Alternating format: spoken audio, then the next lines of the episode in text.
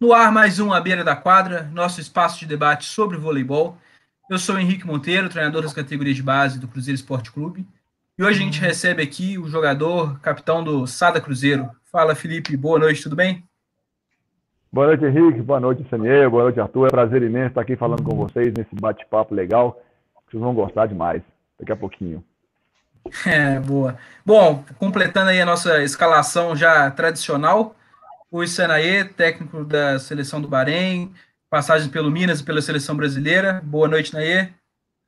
Boa noite, turma. Vai ser muito legal bater esse papo com o capitão do Cruzeiro aí, o Felipe, que é um, um jogador que tem uma carreira exemplar aí, é, e tenho certeza que ele é muito um exemplo muito grande para os jovens atletas, assim, como inspiração. A história dele é muito legal, vai ser bem bacana. Boa. E para fechar nosso time, o Arthur, técnico do Sub-15 do Cruzeiro, mestrando em Ciências do Esporte pela UFMG. Boa noite, Arthur. Boa noite, Henrique. Boa noite, Naê. Boa noite, Felipe. Boa noite para todo mundo que está assistindo a gente. É, hoje, com certeza, história não vai faltar, né? E espero que todo mundo carregue boas lembranças aí do dia de hoje, boas lições, principalmente para os atletas que estão assistindo a gente aí.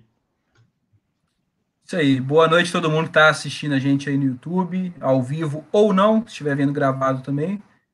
É... Pessoal, antes da gente começar os recados de sempre, né, falar um pouco sobre a galera que ajuda a gente a fazer o canal funcionar, Arte Marketing Digital, que está lá no Instagram com arroba underline Arte Marketing. O link de todos, todo mundo que a gente vai falar vai estar tá aí na descrição do nosso vídeo também, é só clicar e seguir o pessoal lá. O Jornal da Base de Minas, que que acompanha as categorias de base em Minas Gerais, que é o arroba jornalzinho DEMG, e o blog literário Leio na Rede, que é o arroba Leio na Rede Oficial. Sigam todos eles lá. E além dos nossos parceiros, sigam a gente no Instagram, o arroba Beira da Quadra, o link está aí também. A gente tem o, o nosso canal lá no Telegram para a galera conseguir acompanhar mais de perto o que a gente faz, no Twitter, nas plataformas de podcast, só procurar por a Beira da Quadra que acha a gente lá rapidinho. E fiquem à vontade também para mandar as perguntas de vocês, que no final é, a gente vai repassar aqui para o Felipe. Na, já teve uma galera que mandou algumas perguntas lá no Instagram, a gente vai, vai ler algumas aqui também. Ai, ai, então vamos lá, tem muita coisa. Muita coisa. Felipe, vamos, é, vamos começar falando um pouquinho do. Vamos começar do começo, né? Falar de início no voleibol, de categoria de base, enfim. Eu queria saber primeiro, é, conta pra gente como que foi seu primeiro contato com o esporte em geral e como que você chegou no voleibol, como é que foram os seus primeiros passos até chegar no vôlei? Bacana, vamos lá. É, eu, na verdade, para quem não, não me conhece ou não sabe da minha história, eu vim de uma cidade pequena, na minha cidade de Joaíma, no Vale do Jequitinhonha, no interior de Minas, mais ou menos uns 700 quilômetros da capital BH. É uma cidadezinha 10 mil habitantes, realmente muito pequena, muito carente de, de tudo, de esporte, de é, música. A gente fala que a, tem muitos talentos, tem muitas pessoas que gostariam de ter um espaço para poder aproveitar, mas dificilmente saem daquele lugar, porque difícil demais os governantes eh, oferecer uma oportunidade para que esses jovens possam vir, né, conhecer os outros lugares, realmente é muito difícil. Eu tive né, a felicidade de ter meu, meu pai como meu primeiro técnico, grande incentivador do esporte. Eu acho que meu pai levou todo o esporte para a cidade. Ele era secretário de esporte e, consequentemente, também era treinador. E ele, naquela época, né, você podia treinar futebol, futsal, basquete, handebol, vôlei, enfim. E, cara, interior é aquele esquema. Você não tem muito o que fazer, você ficar na rua, você vai estudar, e depois é o dia inteiro na rua, correndo descalço, brincando na calçada, aquelas coisas de, né, que eu acho que a maioria, muitos já passaram por isso também. E, cara, meu pai, ó, vamos pro esporte, vamos ficar na quadra em vez de ficar na rua, né? Não estou falando que ficar na rua é errado, mas levou a gente para um lugar bem mais interessante. E, e ali na quadra, cara, comecei meus primeiros passos, não só no voleibol. Né? Comecei com basquete, futsal, para quem não sabe, realmente também joguei futsal, joguei futebol de campo, né? E, e uma das outras artimanhas que eu aprendi foi o karatê, né? Fui até a faixa laranja, que meu pai, ele é faixa preta de karatê, então eu posso dizer que meu pai, cara, ele abraçou a gente, assim, eu e meus irmãos, né, para o mundo do esporte. Então ali começou o voleibol também jogando Gimes, Gen, que muitos de vocês já disputaram, devem conhecer, Gengues, né? Então é ali com meus 12, 13 anos já estava começando essa carreira aí no esporte. E como é que foi essa saída da sua cidade para começar a jogar num clube de categoria de base? É. Então, assim, é, como lá também na cidade não tinha muito o que crescer como, como, como pessoa em estudar, minha mãe sempre muito preocupada no quesito de estudar, eu acho que é importante, a gente tem que lembrar sempre disso. E na minha cidade você tinha uma faculdade, você formava em magistério e por ali acabava, você dá aula numa fazenda, você dá aula para, né, enfim. Então era muito restrito a nossa formação. E com esse intuito de crescer, minha mãe, né, ah, vai para BH, vão para a capital, vão estudar, vão. E como jogava vôlei e basquete nos Gines, né, eu acho que eu até contei essa história para alguns que já conhecem. É, o meu primeiro esporte que eu identifiquei foi o basquete. Eu apaixonado naquela época lá que Michael Jordan, Scott Pippen, naquela aquele time massa, Chicago Bulls, enfim. Para quem é das antigas aí um pouquinho mais, eu sou de 1980, estou com 40 anos, então talvez as pessoas não entendam é, esse mega time que existia nessa época. E eu vim para Minas, cara, eu fiz teste tanto no basquete quanto no vôlei. E eu passei nos dois testes, foi bem, cara, acho que foi uma coisa bem, bem muito louca, assim, sabe? Só que meu irmão que jogava vôlei ficou, não, você não vai para basquete, basquete hoje no Brasil não, não tinha aquelas coisas todas, acabou que a minha opção de ter também voltado para o voleibol foi justamente as Olimpíadas de 92, né? Quando aquele time massa do Brasil conquistou a primeira medalha olímpica, né? O primeiro título olímpico de uma equipe coletiva. E Maurício, Giovanni, Marcelo Negrão, aqueles caras realmente falaram, cara, é o voleibol que eu quero para mim. E com 15 anos eu vim para o Minas fazer meu teste de categoria de base, como infanto.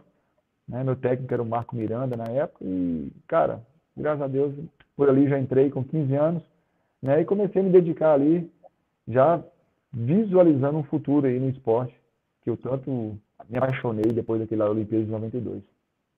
Bacana, sensacional. Ô Felipe, é. conta aí um pouquinho pra gente, cara. É, se houve algum choque de realidade quando você saiu do interior para a capital e quais foram as dificuldades que você encontrou assim fora da quadra no seu dia a dia? A gente sabe, né? A maioria dos atletas aqui sempre fala um pouquinho de, das dificuldades que encontraram ali no treinamento, mas quais foram as maiores dificuldades que encontrou fora da quadra para sua adaptação e seguir esse caminho? É, na verdade, uh, só de ter saído, a gente fala assim, né? Que Cara, eu praticamente, a gente usa a palavra matuto, da roça, porque eu sempre vivi na fazenda, mexi com cavalos também, adorava, né, o convívio social era, era com os amigos que tinha na sua rua, né, na, e, e, a vinda para cá, cara, a criminalidade, a distância, ficar longe da família, o, o abraço, o cheiro da mãe, dos pais, dos irmãos, né, isso tudo foi muito difícil com um garoto com apenas 14, 15 anos, como eu vejo muitos também que vêm dos, dos interiores, vêm de outros estados, às vezes tentar uma, uma, uma, carreira e não foi fácil, né? Ficar longe dos pais, ficar longe dos amigos, ficar longe daquele, daquele lugar que você tinha a sua segurança, a sua base, e de repente vir para um lugar que você tem que pegar ônibus, uma coisa que não existia lá na minha cidade, prédios, andar a pé, a criminalidade na rua, às vezes naquela época tinha muitos pivetes na rua, eu falo,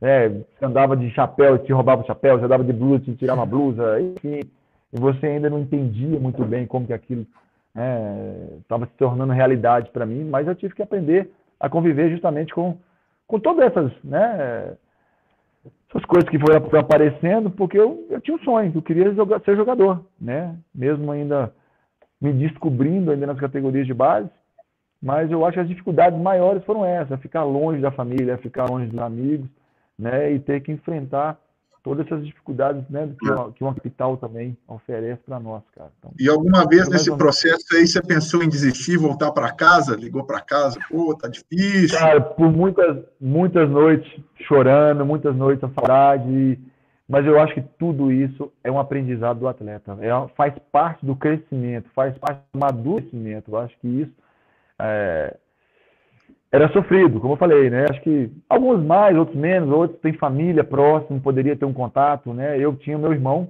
que também me deu esse apoio, mas é, posso dizer para vocês que isso foi, foi, foi muito gratificante para mim saber que eu, que eu consegui vencer essa, essa parte, né? que era mais a distância de sair debaixo da saia da mãe. Então, acho que isso foi, para mim, foi uma vitória já naquele momento. Muito bom. É uma transformação, assim, monstra, né? Esse, esse processo Não, aí. É uma, transformação... é uma transformação monstra. É. Os meninos vão entender isso. E, Felipe? Opa, vamos lá, pode ir lá. Não, pode, pode, pode terminar. Não, eu só ia falar dos meninos, assim, que parece é uma história, mas é uma história real, é tudo, né, aqui não... Eu acho que vocês que estão no caminho, às vezes vão, vão sair de um treino triste, às vezes as coisas não vão acontecer da forma como nós achamos que era para acontecer, né? nós vamos ter vários, é, vamos dizer assim, como falei, outros problemas que, diferentes dos meus, vocês vão encontrar também, eu acho que é, Cada um vai encontrar também a sua maneira de lidar com esses problemas, de saber como contornar, mas sempre pensando no seu objetivo, sempre pensando no que você quer. Eu acho que isso é o principal. É ter o foco lá na frente e saber que você, você não vai agradar todo mundo, né? nem todos vão gostar de você, nem todos vão ser seu melhor amigo, mas você está ali, fazer o seu, sem passar por cima de ninguém. Esse é um dos conselhos que eu dou. Faça o seu, mas faça com respeito, faça com, como, como assim, como parceria, né? Não queira se sobressair em cima de alguém prejudicando essa pessoa. Perfeito. Bom demais. Ô Felipe, aproveitando ainda a, a pergunta do, do Nair sobre as dificuldades, é, eu queria te, te, fazer te perguntar quais foram as dificuldades que você consegue lembrar assim é, dessa, desse momento em que você entra na categoria de base com relação aos próprios treinamentos. É, né? Tipo assim, como é que era, como é que você treinava antes e aí na hora que você chega para treinar no Minas, como é que foi aquele impacto? Eu queria que você comentasse um pouco também, é, tipo assim, de algum grande desafio dentro da categoria de base que, que você enfrentou, seja algum campeonato ou algum algum jogo específico, alguma lembrança que você tem tá. de um grande desafio também. Bacana. Tá, bacana. É, cara, a, o impacto foi muito grande também, porque como eu estava no interior, você não tem ali um preparador físico, você não tem uma estrutura, um ginásio adequado, é aquele ginásio às vezes de chão mesmo, de, de cimento, né? Você não tem um, uma rede qualificada, é, é, o que tem ali, é um varal que a gente usava com, enfim, cara, a gente, né? Mas isso e às vezes quando chegava uma bola nova, para nós era aquilo, era uma loucura. É, então assim, então você chegar numa estrutura como Minas, né? Que me aceitou ali e ter tudo aquilo ali disponível, uma piscina para você fazer uma atividade, você ter um, uma preparação física, um, um, cara te explicando como você deve proceder, você trabalhar um pouco essa parte motora que eu acho que eu adquiri na marra, na marra no, sentido porque eu não tive um treinador ou um preparador físico ou alguém que ah, tem que coordenar essa passada assim, tem... eu fui, né, fui fazendo, eu fui jogando vôlei, eu fui jogando basquete, eu fui fazendo handball, eu fui futebol, eu acho que né, o, naturalmente prática, essas experiências naturalmente te foi me né? dando né? perfeitamente, foi, foi me ajudando a, nessa formação. Mas é, hoje, cara, com toda a estrutura que tem, com todos os ensinamentos, estudos, principalmente você, né, Arthur, que, tem, que estuda bastante sobre essa parte de motor, não, é verdade. Hoje você consegue até direcionar esses meninos para, né, que hoje a gente aprende nos cursos nível 1, nível 2, que o voleibol fica para segundo plano. Primeira coisa é trabalhar a parte motora, deslocamento, a criança poder saltar numa perna, equilibrar, enfim, aquele monte de coisa né, que a gente sabe. E, então, isso para nós, para mim, foi muito novo. E chegar no Minas recebendo toda aquela estrutura, caramba, onde eu tô? O que, que é isso? O ginásio é esse? Que lugar é esse? Malha, academia, é, uniforme de treino, bolas novas, tênis, às vezes você ganhava. Enfim, então foi, foi um choque assim de, de realidade, né? Do que eu vim do interior e te, que eu tinha ali. Então eu tinha que aproveitar aquela oportunidade. Eu falei, cara, eu não tinha nada lá, nada no bom sentido, porque eu devo tudo à minha cidade, mas no sentido de, de estrutura mesmo, que a gente não tinha um apoio. E de repente chega no Minas, com todo o apoio, com toda a estrutura, preparação física, com um mega espaço que podia usar, enfim. Então, para mim, foi assim, um choque muito grande, mas ao mesmo tempo eu falei, eu tenho que aproveitar essa oportunidade. E ali eu abracei. E dos desafios que você falou de treino, de jogos, Cara, eu acho que foi no primeiro Campeonato Brasileiro, em 95. Primeiro corte da seleção mineira que eu tive. Foi mesmo, eu tinha acabado de chegar e já tinha um atleta que estava lá já há mais tempo, né? Há 4, 5 anos já era vindo das categorias infantil, enfim. E, e eu fiquei para o último corte, ficaram nós dois. E realmente nesse último corte é, eu não fui, né? Foi um brasileiro que foi ser disputado, enfim, eu nem, nem, vou me recordar agora não. Mas ali eu fiquei muito triste, cara. Eu falei, cara, mas eu falei, ah, tô chegando agora, calma, vai ter seu tempo, paciência, não não leve isso para o lado pessoal ou para o lado, né? Eu tive que entender isso também dentro de mim já no primeiro, no primeiro ano.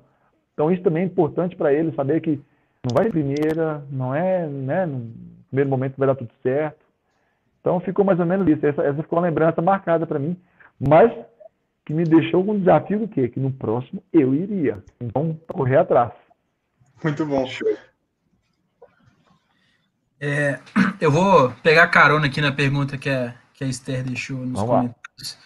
Se nas categorias de base você chegou a jogar em outra posição ou foi sempre ponteiro desde o início?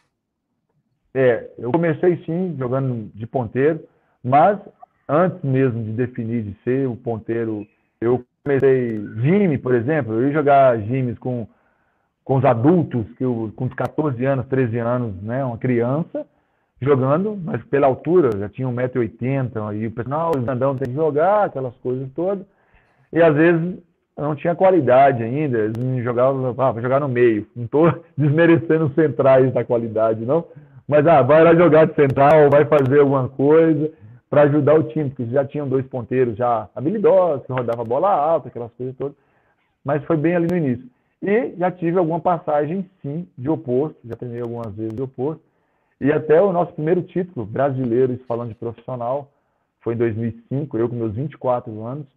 Né? Eu atuei pela equipe do Banespa, é, aquele ano que nós fomos campeões, inclusive foi em cima do Minas, no Mineirinho, com 19 mil pessoas. E alguns jogos, se eu não me engano, cinco jogos eu joguei de oposto, porque o Rivaldo, que era o nosso oposto, tinha se lesionado. E o reserva também estava lesionado.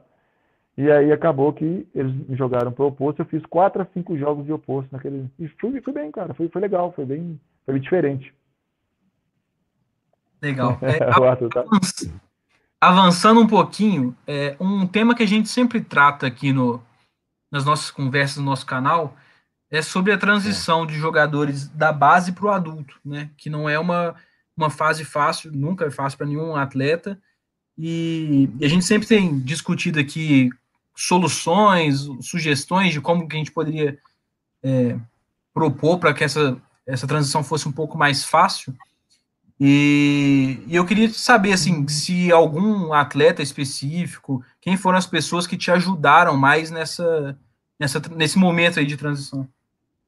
É, cara, é, eu digo assim, até hoje, é o momento mais difícil para o atleta. É o momento mais decisivo, porque ele está com a dúvida no quê? Se ele estuda com 17, 18 anos, hum. se ele vai continuar estudando, se vai dedicar o tempo da transição do juvenil para o profissional, se aquele ano o time vai aproveitar ele, aqui, ó, independente, independente do clube que ele, que ele estiver. Né? Eu, por exemplo, eu estava no Minas, e jogar no Minas, sair do juvenil para entrar no adulto, o Minas só montava time com seleção brasileira, atletas renomados. Dificilmente eu ia ter oportunidade. Eu tinha que ser um fenômeno, um craque, um, naquele momento. E ali, cara, eu senti que né, não era para estar ali naquela hora. Eu tinha que buscar meu espaço em outro lugar. Eu tinha que crescer em outro lugar. Porque realmente essa transição, cara, não é fácil. E às vezes o próprio clube dificulta isso também. Né? Hoje a gente vê já uma flexibilidade maior, né? porque vocês hoje fazem um trabalho, o Dinei está aí junto com a gente, depois eu vou dar um abraço para ele. É, os clubes normalmente eles fazem um, um trabalho hoje já aproveitando, já trazendo, já pondo dois, três, quatro atletas da base, né? Para ter conhecimento, às vezes catando bola, às vezes fazendo um fundo, às vezes um atleta hoje não vai treinar. Ah, traz aquele juvenil ali de oposto para fazer um treino hoje. Então, ele já começa a entender como que é, como é que né, funciona o alto nível. E para ele se sentir bem também. Como que ele vai se adequar naquele momento, né, naquela hora. E, mas, voltando para não ficar muito longo, essa transição é a mais difícil. E o tanto que eu fui buscar meu caminho em São Paulo, porque eu sabia que para mim aqui no, aqui em Minas, né, ia ser realmente muito complicado. Legal. Bom, vou aproveitar que agora já tem bastante gente assistindo a gente. Galera, não esqueçam aí de se inscrever no nosso canal, de divulgar. A gente quer difundir o voleibol aí para o maior número de pessoas possível. Então, é, ajuda a gente aí a, a, e mostra o papo aqui com o Felipe para mais gente, tá? Vamos seguir é, falando agora sobre adulto. Como é que um pouco da sua trajetória no adulto. Arthur, manda daí. Bom, é, Felipe, apesar da gente ter tocado num assunto bem parecido em off aqui, eu queria te perguntar assim, ó, assim que você entrou no adulto, então é mais ou menos nessa hora, nesse momento da carreira do atleta, em que é, começa a necessidade de gerir, se gerir financeiramente com mais, é, com mais seriedade, assim, né? Aí eu queria saber como é que foi essa sua experiência de gestão financeira no início da sua carreira, como é que foi isso aí? Porque alguns Bacana, atletas podem, podem se inspirar, né? Não, muito, muito interessante, muito bacana essa pergunta, porque muitas vezes nós atletas, eu tive um, até uma, em questões financeiras, muito diferente do que tem hoje, do que é hoje. Eu converso isso muito com os meninos que estão né, no, no, adulto, que estão chegando hoje lá no, no Sada Cruzeiro, por exemplo. É, eu, quando eu fui para São Paulo, decidi para São Paulo, não foi nem por questões financeiras, foi por questões de querer jogar, de querer aparecer, de querer ser um atleta a nível nacional, né? E tanto que salário era praticamente nada, vamos pensar assim. E, e nesse momento, cara, o dinheiro não era o primeiro que eu tinha pensado, ah, a grana. Não, eu fui para lá por quê? Eu queria a oportunidade de jogar um adulto não era titular, eu ia brigar também pelo meu espaço numa equipe menor, que foi o Santo André, mas tinha um lado da escola, do estudo. Aí eu falei, cara, eu não sei até onde eu vou ser esse atleta, então eu não posso abandonar os estudos. E eu consegui conciliar sim, mesmo treinando 8 e meia da manhã, 11 e meia, eu parava para almoçar e eu fiz, fiz um vestibular na faculdade de Cefisa. Eu passei, as aulas eram de 1, de 13 horas às 17h30 o treino era às 17. Eu sempre saía 20 minutos antes, 16 e 40, porque eu tinha que chegar no treino às 5. Enfim. Então, nesse momento, o clube, como que ele me pagava? Ele me pagava a faculdade. Ele me dava um dinheiro para, sei lá, hoje, vamos falar em termos reais, no que eu recebia na época, eu não, tenho, não vejo vergonha nenhuma. A minha faculdade na época custava 500 reais, 480 reais, e eu recebia um salário de 700 reais. Então eu ganhava, na verdade, 1.200 reais. Vamos pensar assim. Para poder jogar numa equipe Santo André até meus 24 anos. Assim. Então que eu pensei, cara, hoje eu pago 400 reais de faculdade, 400 e poucos reais. Me sobra 700, né? 700 e pouquinho. Eu ajudava meus pais um pouco. Eu ficava com 300, 400 reais. Eu falei, cara, se eu não começar a pensar que eu tenho que guardar agora, gente, 300 reais na época, parece assim, eu falei, eu tenho que guardar agora, porque eu sei que isso vai fazer falta para mim, que eu não sei se amanhã eu vou estar nessa equipe, no outro ano, enfim. Então começou a, a minha ideia de quê? De poupar, de saber que eu não posso gastar mais do que eu, do que eu recebo, do que eu tenho, do que eu tenho para receber. Eu faço um planejamento. Durante um ano eu vou ganhar 5 mil reais. Cara, você tem que ter suas contas fechadas. Então isso começou a despertar, Arthur, nessa idade mesmo, né? no meu 19, nessa transição eu tinha que contar justamente com o que tinha para aquele ano, cara. Eu tenho um contrato de 12 meses, 11 meses, eu tenho essa grana que vai entrar. Os meus cálculos todos, eu não tinha cartão de crédito, eu não fazia nada de extravagância, assim, né? Cara, isso durou durante quatro anos, cara. Durou durante quatro anos, eu fui aprimorando, eu fui fazendo a minha gestão também. Olha, eu estou ganhando um pouquinho melhor hoje, aumentou o salário para 1.500, para 1.700. O meu limite no Santo André, durante quatro anos, foi ganhando 2 mil reais. Com meus 24 anos foi quando eu saí de lá. Hoje eu vejo atletas com 19, com 20 anos que já ganham 4, 5, 6, enfim, ganham. Né? Cara, eles têm mais que, que poupar, que segurar, porque a carreira do atleta é curta mesmo. Né? E se você não guardar agora, vai te fazer falta depois. Né? Para um futuro investimento, um aprendizado, se for um investimento em você, em estudo. Né? E isso Perfeito. tanto ficou enraizado em mim, Arthur, só para finalizar, que o, o estudar e o aprender, né, no caso, o conhecimento, eu nunca deixei mais de, de, de, de querer, é, sempre buscando isso, sempre querendo buscar conhecimento. Tanto que até mesmo no Sada Cruzeiro, em 2014, 2015, né, eu paguei um curso, fiz um, um curso de MBA em gestão empresarial, justamente para entender um pouco essa parte de gestão, como poderia ainda lidar melhor hoje, já com um salário melhor, com tudo, né, como que eu poderia né, me ajudar no meu futuro, num pós-carreira, né, que vai acontecer, com certeza, que o tempo passa para todos. Então, esse cuidado, ele é diário.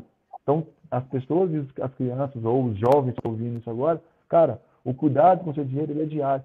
Tudo bem, ah, ganhei uma grana, vou comprar um carrão agora. Alma, tudo no seu devido lugar, com paciência. Tem que ser mais ou menos por aí.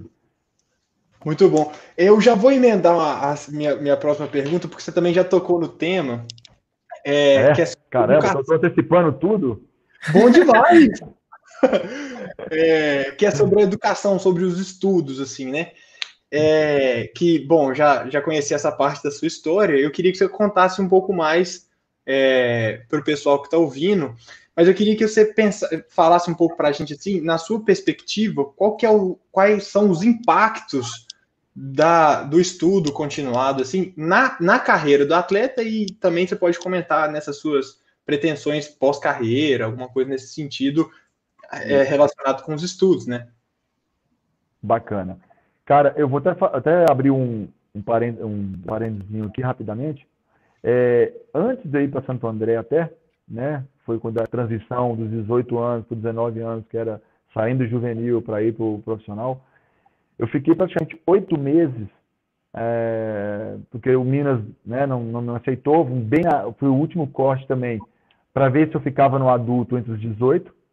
Isso já era novembro, né, porque era, começava a Superliga na época, era novembro, dezembro. E ali, cara, eu fiquei de outubro, novembro até julho do ano seguinte, sem voleibol, sem nada, que eu fui mandado embora. Fui, ah, me dispensaram do Minas, né? E, cara, em dezembro eu corri atrás de fazer um vestibular. Eu fiz um vestibular de administração na PUC, aqui em Minas Gerais, no BH. Passei na administração. E eu, durante seis meses, cara, me dedicando ali à faculdade, porque eu falei, ah, o voleibol foi. E o Henrique me fez aí a primeira pergunta: quem te ajudou? Eu vou voltar lá, eu não quis soltar antes. Tem alguém que te deu um, né, um pontapé ou te ajudou nessa. Hoje, o meu empresário, o meu agente, que é o GG, acho que muitos devem conhecer, Cara, era, era atleta juntamente comigo, era, era o levador da equipe. Um grande amigo, meu irmãozão, parceiro. E em julho, depois de sete, oito meses sem jogar, ele estava atuando nessa equipe de Santo André. E ele conseguiu conversar com o Madeira, que é o técnico lá. E o Madeira falou: não, traz ele para cá, vamos fazer um teste com ele aqui, vamos deixar ele aqui um, um, um período para a gente. Cara, e por mais uma vez, eu falei: é uma oportunidade que está passando na minha vida. Eu tive que abandonar os estudos, coisas que eu minha mãe sempre batendo ainda, né? Não, não abandona os estudos. Só que eu troquei a administração, fui para Santo André em julho. Eles me aceitaram na equipe, fiquei feliz demais. E em julho mesmo tinha um vestibular em educação física na FEFISA. Fiz o vestibular para educação física e passei. Você vê que o estudo é importante. Cara, o atleta, ele amadurece, ele aprende. E o quanto a educação física amadureceu o meu, o meu, é, eu como pessoa e conhecimento dentro da quadra. Eu levava o que eu aprendia na, na faculdade para treinamento. Na parte de alimentação, na parte de nutrição, o que eu podia comer, se eu comia errado, sair de um treino e comer um McDonald's, comer uma coisa, né, uma, tudo errado, fazer coisas. E, e, e durante os estudos, né, a faculdade, cara, isso contribuiu até para mim uma longevidade maior como atleta. Porque dificilmente hoje um atleta com 40 anos, atuando ainda em alto nível, por isso que eu falo para os meninos, se eles não se cuidarem agora, que eles estão novos, 18, 17, 19 anos, cara, você vai parar de jogar com 30, 31 anos, se você quer isso para você. Se você quer ter uma carreira longa, você tem que se cuidar, tem que se alimentar bem, dormir cedo, tem que né, se conhecer o teu corpo. E a educação física e os estudos me ensinaram muito sobre isso. Me ajudaram demais. Perfeito. Bacana. Ô Felipe, é, Vamos falar, você é um cara que jogou em, em várias equipes aí, né? Você foi multicampeão no SADA, mas ganhou muitas coisas nas outras equipes aí também.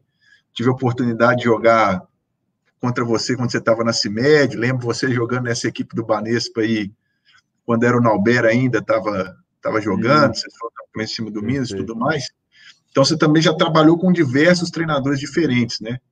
Eu queria saber da sua opinião, é, quais são os pontos determinantes para que um treinador tenha o respeito dos atletas e o controle do grupo? Bacana, cara, interessante demais. Assim, eu já passei, como falou, se não me engano, 10, 10 equipes, né, 9, 10 equipes. E, cara, eu já tive treinadores de diferentes modos, né, de diferentes comandos, diferentes lideranças, diferentes formas de lidar dentro de quadra. É, por muitas vezes também, é, a gente também tem nosso limite, também já me estressei com muitos, mas eu acho que tudo, cara, é, como, como eu falo assim, tudo tem que zelar pelo respeito. Eu acho que a partir do momento que você falta o respeito, é, eu acho que isso é o treinador em si, é, ele, ele, tem que se dar o respeito de também não desrespeitar o atleta, não desrespeitar no sentido de é, eu acho que as pessoas entendem o que é respeitar, né? Você, porque se você não trata a pessoa com respeito, você também não vai respeitar o que é, né? Então acho que isso é parte, para mim, das principais. E todos os treinadores que eu trabalhei com eles, todos sempre me respeitaram muito bem, todos também, eu sempre respeitei muito bem. Claro, acontece, né? Tem um, um, umas desavenças ou outra, mas faz parte, é, né? Tudo dentro. É, faz parte, é para o crescimento do atleta, é para o crescimento também do treinador, é para o crescimento do grupo, né? Mas eu acho que, cara, quando passar do limite, aí eu acho que, no caso, o treinador, que no caso, é o, é o líder, é o comandante, os supervisores, isso aí, né, que estão na, na, linha de frente, que tem autoridade maior, se for uma coisa muito séria, como, sei lá, às vezes uma briga, às vezes um, um xingamento mais ofensivo, isso não, jamais pode ser permitido, e aí tem que haver punição, sim, né? E, e aí vão, vão ser avaliadas se é para o treinador, para o atleta, enfim. Mas, cara, mas muito raro. É, eu falo raro porque eu acho que nem aconteceu de, de, de ultrapassar esse, essa falta de respeito, né? É, entre atleta e, e, e, treinador. Então eu acho que eu acho que primeiramente é isso. E o treinador, cara, ele tem os atletas na mão. Isso aí é, é nítido. Eu, como eu falei, ele é comandante, ele é o líder, ele impõe o respeito. Claro, ele não pode impor autoridade no sentido de ser que eu, eu mando, eu faço isso acabou. Eu acho que ele, ele, ouve, ele também escuta os atletas, que talvez ele tenha uma visão de uma coisa, como já aconteceu isso várias vezes, um treinador, às vezes me agradeceu por isso, que às vezes ele tinha uma visão de uma, uma forma de treinar, eu falei, cara, está totalmente fora do contexto que a gente treina, e, e isso ele, ele queria impor, é aquilo que eu vou fazer e acabou. Cara, não assim, os atletas não estão sentindo confortáveis dessa maneira. Vamos tentar trabalhar, talvez, o que você queira, mas de uma outra maneira que interaja todo mundo, enfim. Então, essa, essa, conversa, a partir do momento que ele começa a entender isso, cara, o treino é outro, o clima se torna outro, e acaba que o atleta produz mais. Porque eu acho que o treinador quer o quê? Tirar o máximo do atleta. E tem que o atleta se dedique 100% fazendo o seu melhor. Só que se ele também não, não souber como que ele vai fazer isso com o atleta, simplesmente dá o trabalho lá e faz, às vezes não é assim também. Não sei se eu é, consegui te responder totalmente assim, mas é mais ou menos por aí. Aproveitar esse gancho de treinador aí, é, para você, quais são as maiores virtudes do Marcelo Mendes no comando do Cruzeiro aí? Bacana também, cara. Eu falo isso até porque passei por vários, vários treinadores e o Marcelo Mendes, o diferencial dele é a parte de liderança, né, como ele comanda a equipe, mas no treinamento, dificilmente, eu estou aqui a, no 11 primeiro ano, décimo primeiro ano, dificilmente posso dizer a vocês que se eu contar em três dedos, um, dois, três, em três treinos que eu fui, que eu dei, que eu, que eu me doei menos de 90%, eu estaria, vou falar para vocês que se se, se eu me lembro, porque uma das maiores virtudes do Marcelo é fazer com que a gente consiga treinar 110% todos os treinos. Você não consegue ir para um treino e falar assim, ah, vou fazer aqui hoje um 80%, um treininho. Não vai. Não vai. Eu acho que isso é um diferencial nele. Como todos os outros atletas, treinadores que eu já vi, né? Que você vai para um treino, tudo bem, você está cansado, você vai conseguir administrar, a gente entende, mas que você faça o melhor durante 40 minutos. Você tem uma hora e meia, duas horas de treino, faça aqueles 40 minutos no limite. No seu melhor, no seu 100%. Depois vai cair, sim, seja por questões físicas, questões psicológicas, enfim. Mas entenda que entrar já fazendo 80%, 70%, isso aí é uma das grandes virtudes do Marcelo, ao meu ver. Bacana. Sensacional. É. É, Felipe, já, já aproveitando assim, não sei se, se vai ficar muito bom o gancho, mas eu vou deixar para você fazer. Sobre essas, essa resposta que você trouxe, eu queria te perguntar assim: é, olhando para a sua própria história e refletindo sobre ela, da sua carreira assim como um todo, que aspecto da sua personalidade que você acha que é, mais contribuiu para você construir essa história vitoriosa que você tem pode falar para todo mundo? Boa, bacana demais. Cara, eu sou um cara guerreiro, sou um cara muito determinado. Eu, quando assim, não, isso não é só no voleibol, mas serviu para o voleibol. Eu, desde pequeno, meus pais sempre falavam assim: quando eu queria uma coisa, cara, é, você podia chorar, podia espernear, eu eu, eu queria ir lá. Eu queria ir lá, eu tinha que fazer. Ou se não desse certo hoje, amanhã eu ia tentar de novo. Eu ia tentar de novo, eu ia fazer de novo, eu ia querer mais. E isso serviu para os meus treinamentos, o aperfeiçoamento do atleta, como passador, como enfim, já, né? Não, mas acho que uma das grandes virtudes minha mesmo é essa determinação, de querer fazer sempre o meu melhor em tudo que eu faço. Então, assim, é, eu até brinco hoje, assim, nessa pandemia que nós estamos, nesse momento, vou entrar um pouquinho nessa história pra te, até para te responder isso. Eu não entendia nada de jardim. Eu tô, moro numa casa e hoje eu não, não chamo um cara para arrumar o jardim nem nada. Eu comprei uma máquina para cortar grama, fazer algumas coisas. Eu não sabia nada. Cara, e eu falei assim, cara, eu vou ser expert nesse negócio. Eu vou me matar, eu vou ler a, como se diz, a bula do remédio para saber até o que, que faz. Então, assim, então, tudo que normalmente eu pego para fazer, cara, eu faço com dedicação. Se você me der um estudo para fazer, uma avaliação de uma coisa, eu pegar, eu vou fazer até o, assim, até eu me sentir satisfeito com o que eu fiz. Então, assim, então acho que essa determinação, essa vontade de fazer, de querer, né? É, o William, o William usou uma frase uma vez, o William Levantador, o Mago, que é muito bacana, que ele falava com o pai dele, que o pai dele faleceu no, acidente do avião, então ele, ele, ele usou uma frase tipo assim, que ele, que ele comenta com a gente, filho, tudo que você for fazer, faça para você ser o melhor. Eu não quero dizer que você tem que fazer para ser o melhor. Dê o seu melhor. Faça o seu melhor. Não que você vai ser melhor que o outro, mas sempre faça o seu melhor. Dê o máximo. Que eu tenho certeza que seu, seu objetivo, você vai alcançar o que você quer, que você almeja. Então, a minha frase, o que fica para os meninos é isso faça o seu melhor. Porque eu procuro sempre fazer o meu melhor. Muito massa. Show de bola. Ô, Naê, deixa eu só te atropelar rapidinho. Só para a gente não fugir muito do, do que o Felipe comentou sobre o Marcelo.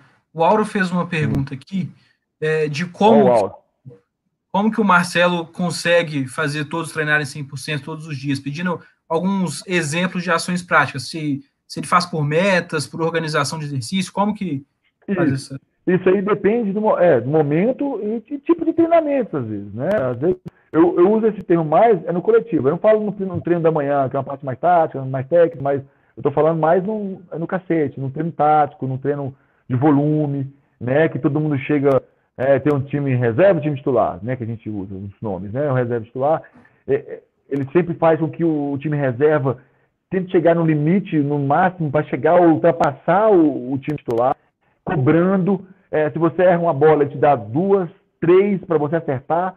É, ó, tá vendo? É assim tem que fazer. E, e, te desafia. Ué, você não vai rodar, não? Ó, bola lá, o bloqueio tá grande? Vai lá, dá no dedo. Usa sua artimanha, usa sua experiência, usa sua força, sua habilidade, enfim. Então, é uma, é uma maneira dele também. É, às vezes, ele toca num. Quem? O treinador já passa a conhecer os atletas também. Aquela parte que te né, motivacional que, que, vai lá no seu coração, no seu íntimo, você fala assim, ah, é, tá me desafiando? Então agora eu vou. Então agora eu vou saltar mais. Então agora eu vou arrebentar essa bola. Agora eu vou. Então, ele, ele usa, sim, algumas, algumas estratégias, né, alguns que, que, que fazem os atletas. E lógico, ele usa também o quê? Ó, você não quer treinar, não tá afim de treinar, tá todo mundo dando 100%. Você vai ficar dando 80%? Então você pode tentar e tal. E você não quer isso. Você é um adulto, você é uma pessoa que está ali para fazer o seu melhor. Por isso que eu digo Eu não estou também no Sala Cruzeiro há 11 anos, não é à toa, através do exemplo, através do que eu faço todo dia, né, da minha disposição. Isso para eles conta muito e conta para esses jovens também que estão chegando. Né, uma forma de, de, mostrar como que é o estilo de treinamento, como que é a fórmula do Sada Cruzeiro. Né? Então é mais ou menos por aí. Bacana. Vamos lá. Ô Felipe, vamos lembrar um pouquinho lá. Assim, quando você chegou lá no Santo André, nessa sua transição do, do juvenil para o adulto ali, certo. o que, que o Felipe enxergou naquele momento que era imprescindível que ele, se, que ele desenvolvesse para ser multicampeão como você é hoje? Quais eram os fundamentos, quais eram as situações que você tinha mais dificuldades, já que você falou que você é um cara determinado, que você falou, cara, para eu alcançar o meu objetivo, eu tenho que evoluir nisso. Que, quais foram os pontos? Cara, é muito interessante também. Eu cheguei em Santo André na temporada 2000, 2001, primeira Superliga, né? E estou vendo algumas imagens que o Henrique colocando, sensacional do Mundial, cara, que nossa, é até arrepiante ficar vendo isso aí. ó, ó, ó, ó o nervosismo da mão. Mas assim, é, em Santo André, cara, é, eu vi a, a, no primeiro ano, 2000, 2001, que eu fiquei quatro anos em Santo André, eu fui conquistando meu espaço aos pouquinhos, amadurecendo como atleta, mas eu sabia que o quê? O Brasil, nosso país, é carente, e é carente ainda de ponteiros e passadores. Eu era um cara que estava começando a ser inserido no, no adulto, então eu precisava o quê? Me qualificar melhor no passe. Cara, eu acho que um dia eu for um passador, eu vou conseguir jogar em qualquer time. Então, eu treinava todo dia após os treinos, eu pedia para ficar fazendo saque e eu lá passando. Eu pedia. Parece que é aquele ensinamento que eu falava do Michael Jordan, parece que ele ficava lá fazendo 50 mil cestas após o treinamento. Isso é verdade. Eu ficava após os treinos, fazendo saque, parte ali, recebendo, flutuando. Fazia até o trabalho psicológico. Eu falo isso, o Arthur também entra um pouco na psicologia. Eu falo isso com o. Nossa, me fugiu o nome dele, Heitor. O Heitor era um psicólogo nosso Santo André, cara, que ele fazia um trabalho muito bacana de você visualização. Que é você fazer sem a bola, você fechar os olhos, cara, durante 10 minutinhos visualizando, como se tivesse a recepção vindo, como se a bola estivesse vindo e você fazendo o passe. Esse trabalho de visualização também ajudou a ganhar dois, três anos à frente, cara. Então, assim, estou dizendo eu, Felipe, tá? Eu fiz esse tipo de trabalho que eu sabia que eu precisava ser um ponteiro passador. E, cara, isso eu fui crescendo de 2001 para 2002. 2002 já era titular para 2003. 2003 eu fui considerado o melhor ponteiro do Brasil, um dos maiores pontuadores. 2004, 2003, 2004 foi o ano que eu estourei. E aí o convite Banespa, né? 2004, 2005 foi o ano que a gente foi campeão. E aí, em 2004, 2005, a minha ida para Banespa, eu tive um grande professor, um grande ídolo, um grande parceiro hoje, que é o Nalberto, né? naquela época, que me passou pra, praticamente todos esses conhecimentos também, né? da, da, recepção, do passe, a tranquilidade, os posicionamentos, né? Então, aí, cara, aí eu te digo, depois foi só lapidar, porque as técnicas e, e acho que os treinamentos mentais, treinamentos né, de tomar porrada, já tinham sido feitos aí. Então foi mais ou menos por aí. Bacana. É, eu queria Ei, só chamar a atenção. Só mandando no, no ponto assim que o, o Felipe né, trouxe sobre esses treinos extras, né? É, é, muito comum todos os atletas que passaram por aqui também nas nossas conversas relatarem e, e relatar isso que tipo assim é, é fato a grande maioria, se não todos, fizeram isso. Então, os atletas que estão ouvindo a gente, os, os da base, já, já entendem que, que, se faltar isso, já tem alguma coisa errada. É, mas... mas... é verdade. Eu acho que é isso mesmo, Arthur, porque é o seguinte, às vezes o fazer, é o que eu brinco com ele, não é fazer por fazer. Ah, ah não, vou, vou ganhar mérito que agora com o treinador, vou ficar 10 minutinhos ali fazendo passo. Não, faça por você. Faça para você. Faça para você ganhar técnica, faça para você o seu movimento, faça para você ganhar bagagem, ganhar experiência, ganhar o movimento, automatizar o seu movimento. Né? E quanto mais rápido você automatiza o seu movimento, mais fácil vai ser para você depois usar recursos. Quando uma bola mais difícil, você está automatizado. Você vai usar um recurso depois, né? Para você conseguir fazer uma, uma, recepção perfeita, um ataque perfeito, um, enfim, um bloqueio. Vai, vai de cada um. Mas faça por você, cara. Show de bola. É, aí uma pergunta que eu queria te fazer É, mas aí, aí, seguindo a que o Nair estava trazendo sobre o, próprio, o seu próprio desenvolvimento enquanto atleta na, nessa parte técnica, assim, é, é sobre é, um, um, dos recursos ou um tipo de ataque muito característico seu, né? Aquela caixinha uhum. que é, é. você faz ela, né? Assim, achar outra pessoa que faz ela é difícil. Aí, Leo, Leozinho, Leozinho teve aqui duas semanas atrás, falou que ele tá fazendo também.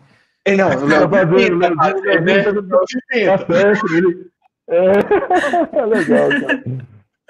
Aí, eu, queria eu, queria te perguntar isso, assim, é, como que você desenvolveu essa técnica no sentido de é, é, quando que você percebeu que você precisava de um recurso novo? Como que foi é, esse momento de criatividade, de pensar em fazer um movimento assim? Enfim, contar um pouco sobre isso para que os atletas também entendam que cada um pode ter uma carta na manga que é exclusiva, né? Com certeza, com certeza. E a, e a, e a cada momento e a cada ano eu ainda tento me descobrir alguma coisa para surpreender ou para fazer alguma coisa diferente, né? E parece assim, mesmo aos 40 anos, eu ainda busco. E eu já encontrei mais uma, uma outra solução, uma outra, né, que, que deu certo ano passado. Os meninos estão assim, gente, mas você conseguiu fazer isso? falei, pois é, a gente vai estudando, vai, vai, vai aprimorando, eu vou contar para vocês já já. Mas em relação a essa caixinha, é justamente isso, cara. É, quando você está crescendo, você está indo para o profissional, às vezes a dificuldade de você rodar uma bola é maior, às vezes já tem um bloqueio que amortece mais sua bola, tem uma defesa no fundo. Às vezes você já não consegue parar uma bola direta, já tem uma defesa mais prostrada ali.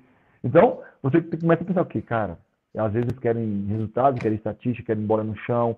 Então você, começa a ter, né, trabalhar isso. O que, que vai precisar?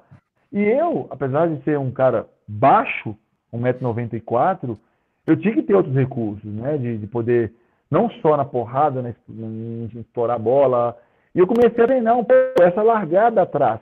E para ser bem sincero com vocês, eu nunca larguei de ponta de dedo. Eu vou dizer nunca, talvez vocês podem, ter, podem ver aí, às vezes, uma bola ou outra que é mais difícil, mas a, o largar consciente mesmo de fazer é sempre o, a, é a, a, caixinha, a chapada na bola. Né?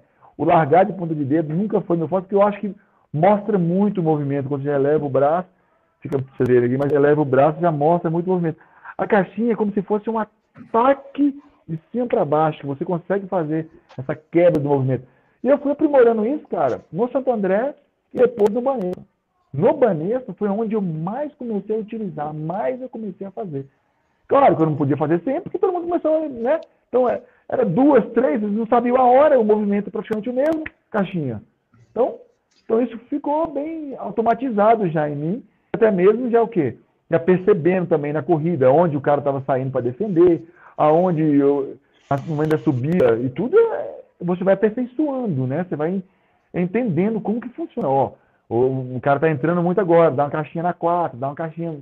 Então, tudo isso você vai começando a entender. Ó, estou vindo para 2 agora, dá lá na 4. Então, é, eu acho que foi de mim mesmo. É, sabe aquela parte que vocês, treinadores, hoje, você aí com, é, no sub-14, sub-13, não sei, sub-15, quando é importante vocês darem essa liberdade para os atletas também se descobrirem, né? Deem a eles as oportunidades de, ó, você vai, você quer um, um treinamento, quer um exercício, executa. Talvez você queira daquela maneira, mas tenha também a autonomia os atletas de fazer um pouco o que vocês acham que vocês vão crescer, que vocês têm facilidade, que pode aprimorar, né? Eu acho que Dá, isso é muito, é muito é, válido. É muito problemas também, né? Não só a gente dá a resposta, né? Isso, porque às vezes vocês, treinadores, né, já querem, ah, não, mas é aqui, ó, fazem isso, isso aqui. Não, não dá solução agora, não. Também deixa eles também. Talvez eles encontrem o mesmo, não o mesmo caminho, né? Eles vão estar no mesmo, no mesmo problema, na solução do problema, mas talvez num caminho diferente. Talvez numa, né, num tapa, numa caixinha, numa largada, enfim. Mas é, é, é, importante isso, eles terem essa autonomia também de, de se descobrirem. Né? Eu concordo é plenamente com isso aí, cara. Eu concordo plenamente com é. isso. Eu vou dar um exemplo muito curioso. É, ah. Nos últimos anos aí eu tenho avaliado muito atleta que está jogando fora do país, sabe? Atletas que não tiveram tantas oportunidades no Brasil. Certo. E vou te dizer que o pessoal do mercado brasileiro às vezes não tem nem noção do desenvolvimento que esses atletas atingiram, sabe? Seriam atletas que hoje jogariam tranquilamente na Superliga, mas às vezes por opção ou por estar em alguns mercados que o pessoal tem um certo preconceito, não, não fazem o convite para o atleta estar na Superliga. Cara, mas a maior diferença que existe desse do processo desses atletas, de quando eles estiveram no Brasil, de quando eles foram para fora do Brasil, é a questão da autonomia. Porque às autonomia. vezes no Brasil o treinador quer, é, quer, de, quer controlar tudo e o atleta não quer tem autonomia. Tudo, né? Não tem autonomia para tomar uma decisão. E aí, é, aí você, quando o cara vai para fora, ele, ele é. ganha uma responsabilidade de maior, talvez, porque o atleta estrangeiro, dependendo da liga, se ele não fizer a diferença na, na performance dele para o time, é. ele, ele é mandado embora. Não, ele é não consegue. Embora, ele é muito cobrado, né? Ele é muito. É. Só que ao mesmo tempo ele ganha autonomia.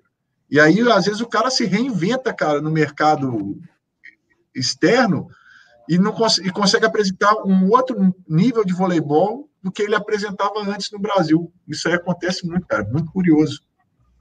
Sanier, perfeito, cara, sua colocação. Isso aí acontece muito. E muitos atletas também que saíram daqui, ficaram dois, três, quatro anos. Falei, não, esse cara tá sumiu. De repente ele volta, você vê uma evolução que teve, justamente por quê? Porque ele teve autonomia, ele teve liberdade de fazer, de experimentar, de arriscar, de tentar, né? Porque às vezes você querer fabricar, você fazer o atleta perfeito, você dar sempre as dicas, você querer sempre ter aquele Cara, dificilmente. Deixa, deixa, deixa eles se descobrirem. Claro, vocês vão dar o caminho, vocês vão dar a coordenada, vocês vão dar o, né? Mas deixa também eles se descobrirem, né? Eu acho que isso é muito importante, é muito válido para o nosso voleibol. Eu, eu, na... ah. Pode falar, vai, conclui aí, conclui aí. Não, só para contar então, eu falei para você que eu estava me descobrindo novamente, até mesmo essa caixinha, cara. Vou falar que eu fiz isso em vários jogos, depois vocês podem procurar aí. Todo mundo começou agora, ah, Felipe é mais velho, Felipe é mais porrada, Felipe não sei o quê, Felipe é mais não sei o quê. E estão tomando porrada, né? Continua tomando porrada, mas. mas agora, a caixinha, em vez de ficar entrando demais na caixinha agora, eu tô trocando. Eu fiz que eu vou dar a caixinha na 4 agora, que eles entram, e com a minha mão esquerda eu consigo largar lá na 4, mas muito rente à rede. Mas muito rente à rede. Teoricamente, com a esquerda. Eu não faço com a direita mais, é com a esquerda. Eu troco de mão com a mão esquerda. Eu jogo lá, eu, eu encubro o cara que veio buscar a caixinha. E teoricamente o líbero ou alguém que está na 5, ele não consegue pegar essa da posição 4 porque está muito próximo à rede. Mas muito próximo, quase, quase no juiz. Eu comecei a fazer isso, cara, constantemente. Mas é uma coisa que eu também estou aprimorando. E, cara, se eu fiz, sei lá, umas 40 dessas, 30 caíram. Algumas eu errei, outras, né? Mas é uma coisa que eu estou me reinventando também. Uma forma deles acharem que eu estou armado para caixinha na 2, eu troco de mão e vou lá para 4. Que massa. Tentem é fazer, tentem fazer. Só para deixar bem claro assim, para os atletas, que o Felipe está falando que é. ele está aprendendo, está se reinventando, está aprimorando, então ele faz isso nos treinos, né? Tipo, você não inventa de fazer isso no jogo antes, né? Não, não, não, nos treinos, para poder depois você fazer isso nos jogos. Com certeza nos treinos, começa né, a entender como que faz, na hora que você sentir que o cara vai entrar para sua largada, tenta jogar lá na 4, ou com a mão direita ou com a mão esquerda, aí cada um vai descobrir a sua. Eu achei que essa é a minha maneira, que eu subo mesmo com a mão, di... com a, com a mão direita normal que eu ataco. Quando eu falo que fins que eu vou fazer a caixinha, eu troco de mão e jogo para a esquerda. Eles não conseguem ver. Esse movimento eles não veem. E eu já sei que eles estão lá, porque eu percebi a entrada deles. Então é mais ou menos isso aí. Tem que ter essa percepção. Quanto maior o nível de experiência do atleta, né? Mais fácil Ajuda. ele ler cenário. Ele lê o cenário. Ajuda demais. Identificar as coisas que estão acontecendo, cara. Isso aí é sensacional. Bom, é, é sensacional. E para isso estão aí, cara, eles vão ver que a capacidade de raciocínio, a capacidade de decisão deles, né, com a experiência, cara, é, fica. Para mim, parece fácil falar assim. Começa a ficar um pouco mais lógica, assim, sabe? Você, depois você vê a bola vindo, você vê o bloqueio chegando para fechar paralelo, fazer, nossa, dá um tapinha aqui, vai pegar e sair fácil. Não precisa porrada, não precisa.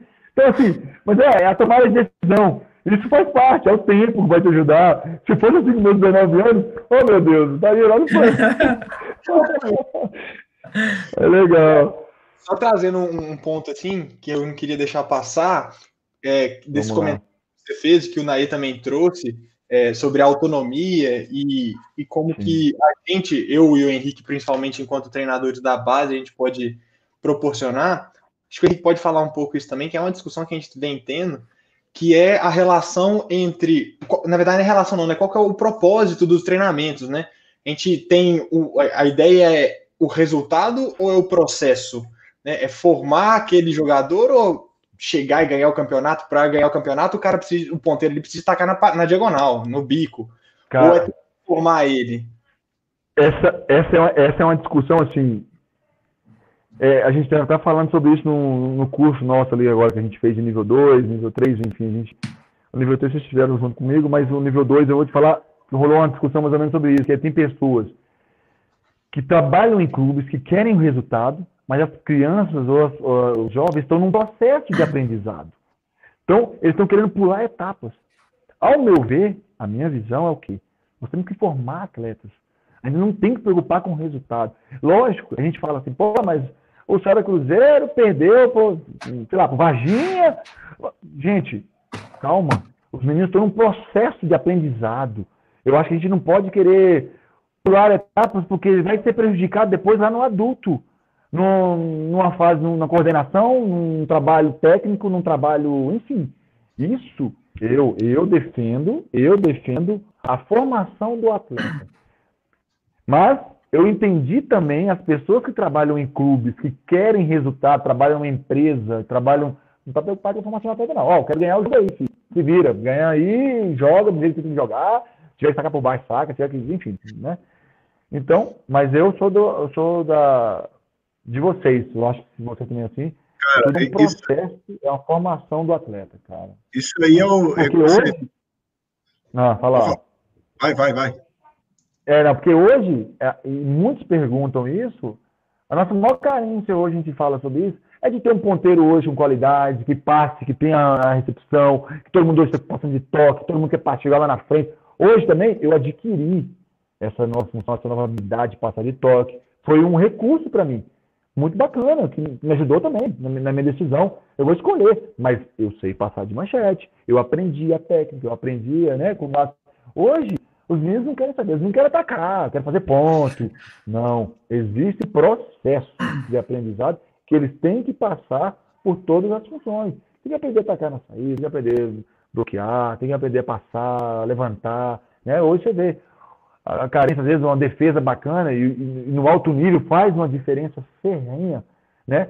Dá uma defesa, o levantador sobe a bola para centralzão ou para o oposto levantar, e de repente sai aquela bola torta que poderia definir um campeonato, definir um torneio, e estou falando em alto nível. Né? Que já, já paga pressuposto, todo mundo já está. Né? Então, tem que ser um processo, formação de atletas. Cara, isso aí para mim é igual a questão da, da gestão financeira aí. Você pode fazer um investimento de alto risco, né? Querer ganhar a qualquer preço e chegar e perder tudo. Ou você também pode fazer um trabalho com mais paciência, o ferrinho ali, o bisturi, pouquinho em pouquinho, Mas ensinando. Você vai ter um resultado. Sendo mais consolidado, e você pode ganhar do mesmo jeito os campeonatos. Entendeu? Perfeito, o negócio é o cara ter a paciência. Né? Eu acho que é isso. não, é sensacional, cara. É, é, é, é, acho que é isso, não. É isso aí mesmo. E, e, parte desse. Eu acho, cara, tudo que você vá, tudo que você vai cadenciado, vai ali construindo, e você vai dando confiança para os atletas, que ele está automatizando aquilo já, está ganhando confiança. Aquilo, cara, para ele está formando pessoas, está formando um atleta, está formando, está né, tá dando bagagem para ele, né? Então acho que isso é mais importante do que você só querer resultado e fazer aquilo por um ano e depois o cara vai ser um, sei lá, um Zé Ninguém que não aproveitado porque não teve base. Passagem. Só isso. Como é que é? Só teve uma passagem, passou por ali e não, não teve é, uma história. Só teve uma passagem. É, só teve uma passagem, uma história e não deixou ali um. Né? Então, Beleza. mais ou menos por aí. Vou te fazer duas perguntas, cara. Você já se Vamos mostrou lá. um cara muito determinado aí e a gente vê você, na, a sua entrega dentro de quadro que você é um cara muito motivado, né, para fazer as coisas. Então, primeiro eu quero saber como você faz para se manter motivado sempre. E a segunda é como você lida com o erro durante a partida, principalmente naqueles momentos decisivos ali. Show, show. Duas perguntas interessantíssimas. Vamos lá. É... Cara, vou responder já essa última aí. Lógico, com a experiência, com né, o passar dos anos, eu acho que os erros que acontecem, eu procuro, ah, foi um erro. Né? Posso errar, eu posso errar sim, né? Faz parte o, atleta, o erro do atleta. E o atleta não vai acertar 100%. Então eu entendo que aquilo ou foi no, o, não, o não querer. Porque às vezes tem um atleta que também erra, mas sabendo que está indo uma coisa errada, fazendo a coisa errada, indo para o lugar errado, vai para o bloqueio, sabendo que o centralzão está ali. Isso não é errar, é, já, já é uma questão mais técnica mais de analisar. É. é. Mas o erro que eu digo assim, às vezes um erro de passe, um saque porrada, vai falar o quê? Pô, errei, pô, não tem que fazer, não vou passar todas as bolas na mão. Então é procurar esquecer, fazer. Agora, se é um erro, talvez, que a gente chama de um erro infantil, hum. ah, um, e eu com a qualidade de um atleta cometer esse tipo de erro, aí eu mesmo vou me cobrar, cara, peraí, né? você não pode ter esse tipo. E realmente tem que ser cobrado, porque você já passou por isso. Claro que pode acontecer, pode, mas já se cobre, já se concentra 100% a mais né? Opa, esse erro não pode ter novamente. Então, tanto que por isso, cara, que, o Marcelo aí nos momentos difíceis, às vezes, eu estou ali no banco, quando é preciso de mim, no 23 a 21, passa lá, vai vir aquele saque flutuado doido, fala, meu Deus, não toquei na bola até agora, vai vir aquele saque flutuado. Pode, eu sei que pode acontecer o erro? Pode, eu estou ali, porque, mas é.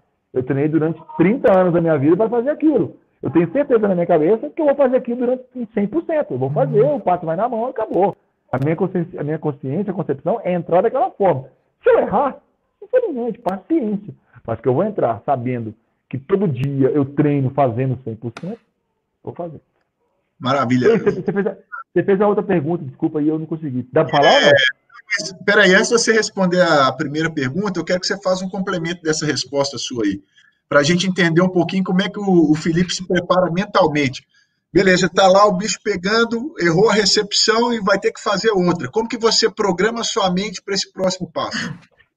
Cara, é, não, não, é fácil. Eu até brinco com os meninos. Os meninos já, já sei lá, você é um time que sacou dois, três flutuados ali na seis, ali na, na, na junção entre o líbero, o ponteiro, passando em dois e tal. E os caras ficam assim, os caras já começam a me cutucar. É você, cara, vai ter que ir lá, vai ter que passar essa bola aí, depois e eu já começo assim, putz, lá vai eu.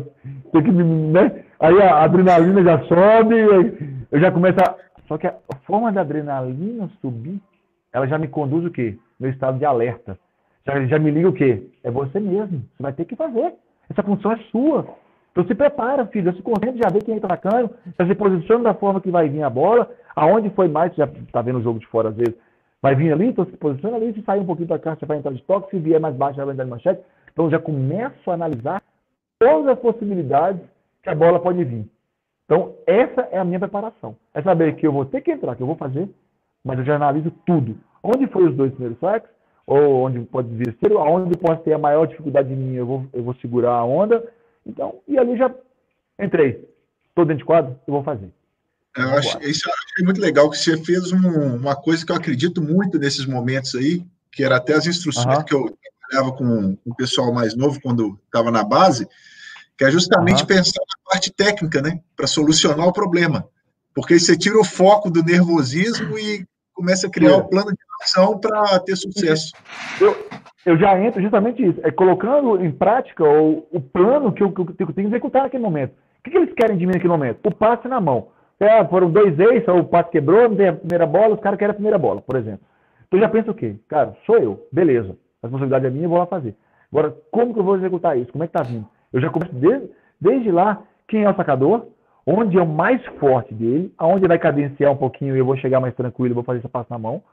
Então eu começo já a estudar as possibilidades. Eu começo a minar ou amenizar para mim o meu erro. Eu começo a tirar, a minimizar o meu erro. Né, se aconteceu o erro, no caso, né? Então, eu já, já entro assim pronto para fazer. Mais ou menos. E a, a, outra é como você faz para se manter motivado sempre. Boa. Cara, eu falo isso assim, parece até. Ah, cara, tudo que você faz, você faz com paixão, com amor. E eu, eu, eu, eu faço isso, cara. Eu vou jogar vôlei. Tá em quadra para mim, eu não vejo nenhum estresse, como eu vejo de muitos atletas. Ainda mais eu como capitão, como líder do time, às vezes eu tenho que mesmo sabendo que aquele cara, puta, aquele cara hoje não quer treinar, cara, ele tá indo hoje de uma forma de, né, e você tem que ir lá chamar ele e tal eu não encaro os treinamentos ou, ou como assim, uh, vou ali fazer a musculação, agora é um saque Deus. Não. Eu vou, cara, eu vou para me divertir. Eu vou pelo prazer de fazer aquilo. de sacanear o treinador, que vai sacar 10 bolas em cima do caixote ali, vou passar as 10 na mão e acabou meu treino. Eu vou sacanear ele. Isso, isso é um prazer para mim. É brincar, é, é me divertir. Lógico, com responsabilidade. Sem zoação, com concentração, né? com, com, com objetivos, mas na forma interna de divertir, de fazer o meu melhor, como eu falo para vocês. E às vezes tá caminhando mesmo. E aí, gente, 10 saquezinhos aí, que, nossa, teta, acabou meu treino? É, tipo assim. Mas é isso, isso, isso que é bacana, né? É, é, é ter essa. Então, é, essa, essa, motivação de ir fazer todo dia é fazer com prazer.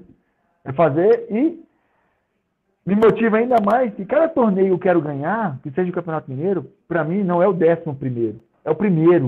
Eu quero ganhar como se fosse o primeiro Mundial, vai ter o Mundial agora em, 2020, em, em 21 agora, de, em dezembro, que falaram que vai ter, ninguém sabe como é que vai ser. É como se fosse o primeiro Mundial. É, é, será? É como se fosse o primeiro Mundial. Eu quero lá ganhar aquele Mundial. Eu não vou ficar pensando nos três que eu já ganhei, ou que não. Como se fosse o meu primeiro Mundial. Então a motivação fica lá em cima.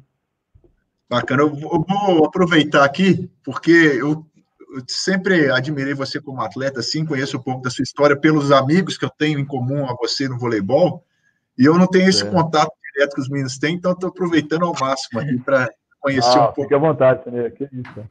É, eu, eu sempre acompanhei assim a sua carreira e vi várias vezes assim alguns posicionamentos da sua parte, justamente respondendo a alguns desafios que, a, que o próprio voleibol foi trazendo para você. Eu queria que você falasse um pouquinho para a gente como que foi assim a, o, quando você ganhou o campeonato mundial, né? Porque muitas pessoas às vezes questionavam se o Felipe tinha condição de jogar nesse nível internacional né? E é. todo mundo assim da, do, do ambiente assim de fora, né? Quem tinha conhecimento sim, da sua pessoa acreditava que você era capaz de fazer isso, mas alguns não tinham essa certeza. E como que foi Cara. isso para você? Você tinha algum receio? Você queria ter essa eu sei que você queria ter essa oportunidade, mas você levou isso de uma forma para mostrar isso para você mesmo, esse desafio? Vou... Como é que é essa experiência aí? Eu vou, eu vou aproveitar para complementar, porque na sequência eu já tinha uma pergunta da galera que mandou no Instagram, que era sobre é. seleção brasileira. Então, aproveitando já para complementar essa pergunta e comenta também sobre a, a, não chance na seleção brasileira. Não, show de bola. Acho que a, vai casar sim essas duas perguntas aí, bem casadas, porque justamente foi dessa forma que as coisas aconteceram e, cara, eu até vocês já participaram, né? O Henrique e o Arthur já puderam é, conhecer e ver a minha palestra, né? Quando eu falo um pouco sobre seleção, eu falo realmente de uma grande frustração na minha carreira, uma grande é, foi realmente não nunca ter tido a oportunidade de ter ido para uma seleção brasileira. Né? Eu falo não é ser convocado, é eu tenho que estar lá, não.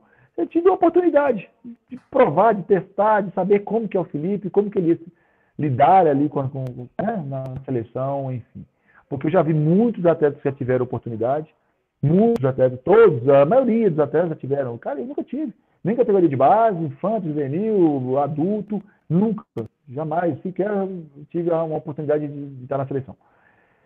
Condiz muito com é, o Mundial, né?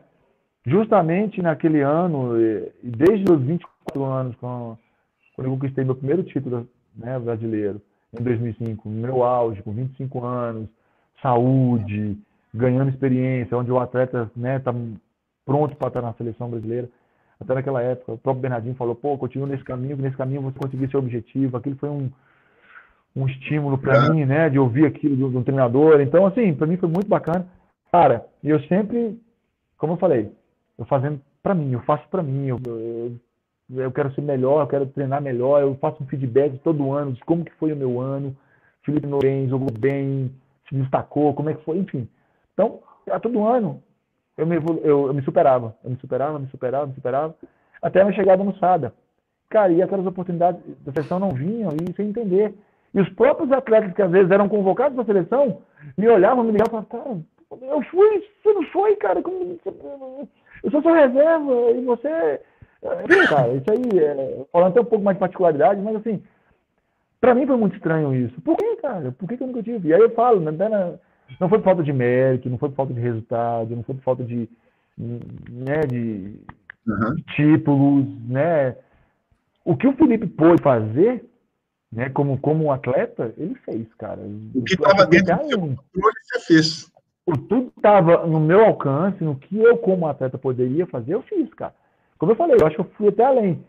E justamente casa, vou entrar agora no mérito do, do Mundial, porque eu recebi um, um telefonema naquele ano, né, é, sobre seleção. Eu tinha acabado de ser campeão da Superliga.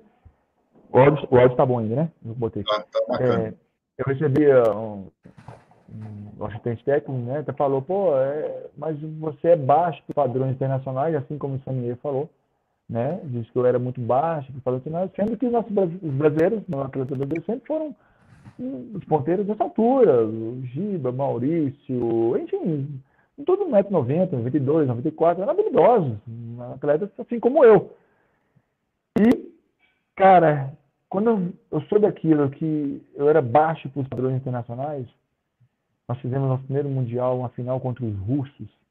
Cara, os caras de 2012, 2010, 2015, bloqueios gigantescos, aquelas coisas imensas. Eu posso dizer a vocês que foi um dos melhores jogos que eu fiz na minha vida de um mundial. Foi um dos melhores atletas daquela final.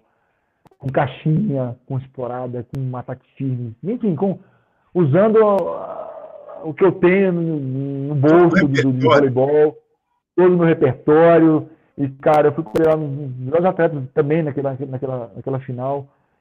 E, e ali eu lavei a alma. Quando eu quis dizer que eu lavei a alma, porque era praticamente a seleção russa que tinha batido o Brasil nas Olimpíadas passadas, estava jogando naquele momento. E, cara, e eu ser considerado ali aquele atleta que jogou pra caramba, que foi. Então, não é a altura. Não foi a altura que impediu o Felipe de estar na seleção ou de ter tido a oportunidade. Então, ali naquele ano, eu provei para mim mesmo que eu era capaz, sim, de jogar um torneio internacional, de poder estar defendendo a seleção brasileira. Quem, que, qual o sonho de todo atleta, de todo jovem, de toda criança? É defender a pátria. E eu, seria injusto dizer que eu estaria mentindo para vocês se, isso não era a minha vontade, que não. Que, né? Já era. Mas, cara, sem entender o porquê que eu não fui. E aí eu fui entender que, assim, meritocracia.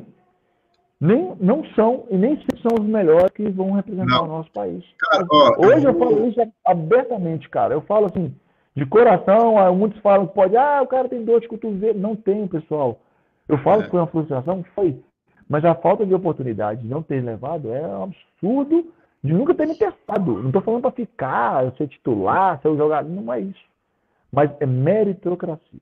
Isso eu, vou, eu vou falar por mim, é, eu, não, eu não consigo falar pela, pelas outras é. pessoas.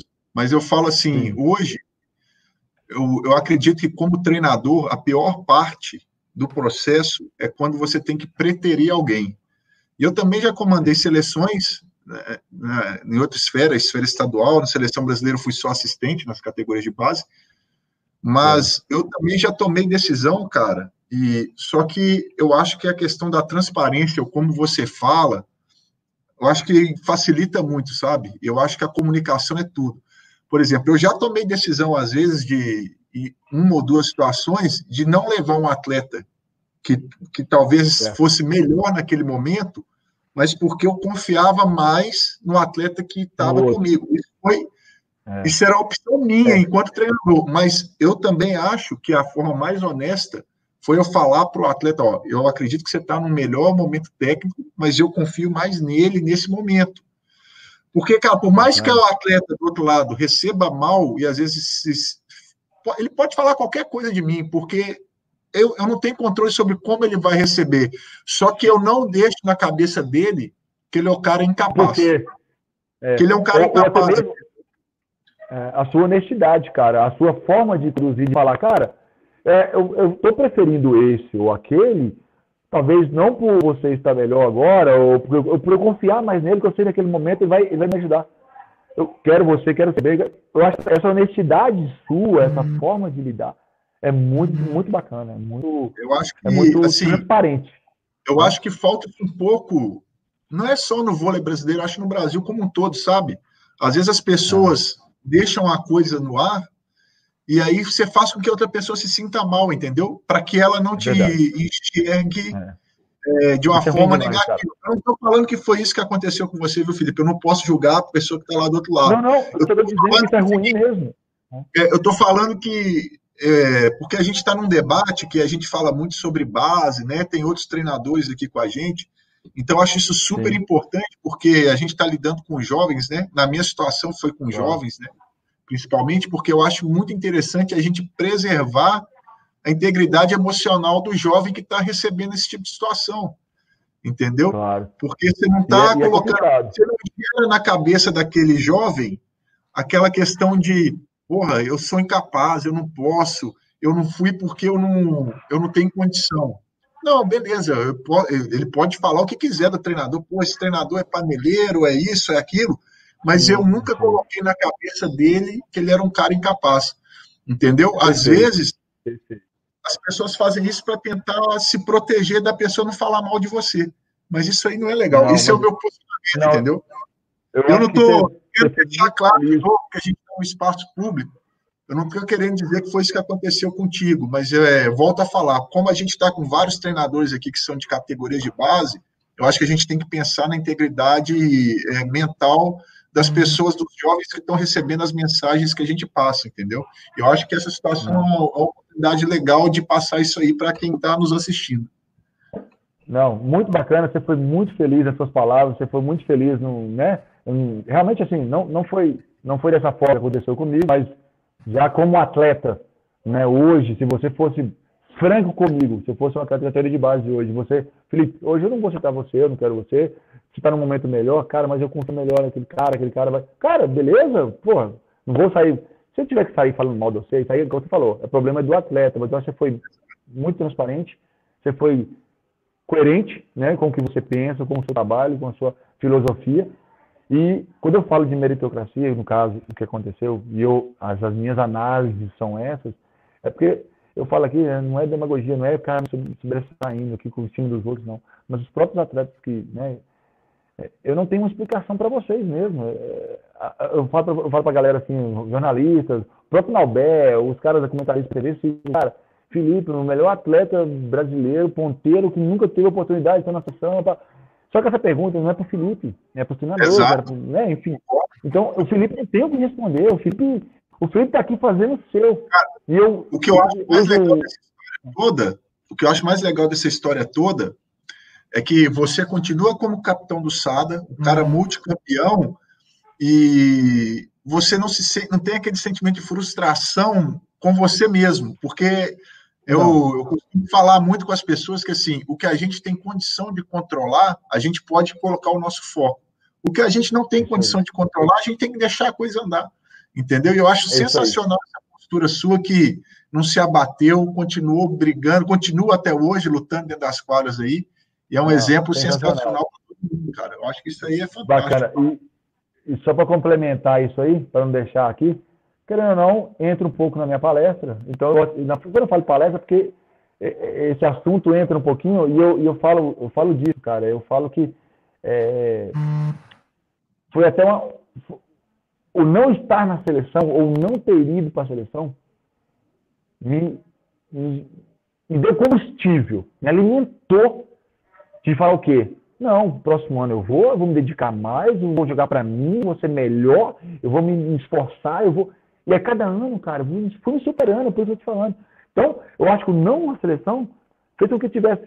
Eu sabia que eu ia conquistar esse tanto de título que eu conquistei no Cruzeiro. Talvez eu tivesse na seleção, eu não teria conquistado. Talvez eu não teria sido capitão do time, eu não teria essa liderança que eu tenho hoje. Eu, talvez eu não. Enfim, então, várias outras coisas maravilhosas que vieram para mim também, sabe? Por isso eu falo, me abater jamais.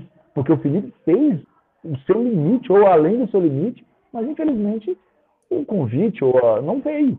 Mas me bater? Não, porque eu sempre muito feliz agora, muito feliz mesmo, de saber que hoje, 40 anos, não irei, não faz e tal, mas até uns dois, três anos atrás, ainda como atuante, ativo, né, titular e tudo, cara, eu ainda sentia a possibilidade de ir, mas depois eu senti que realmente, né, eu entendi que não era, não é para ir. Ah, bacana.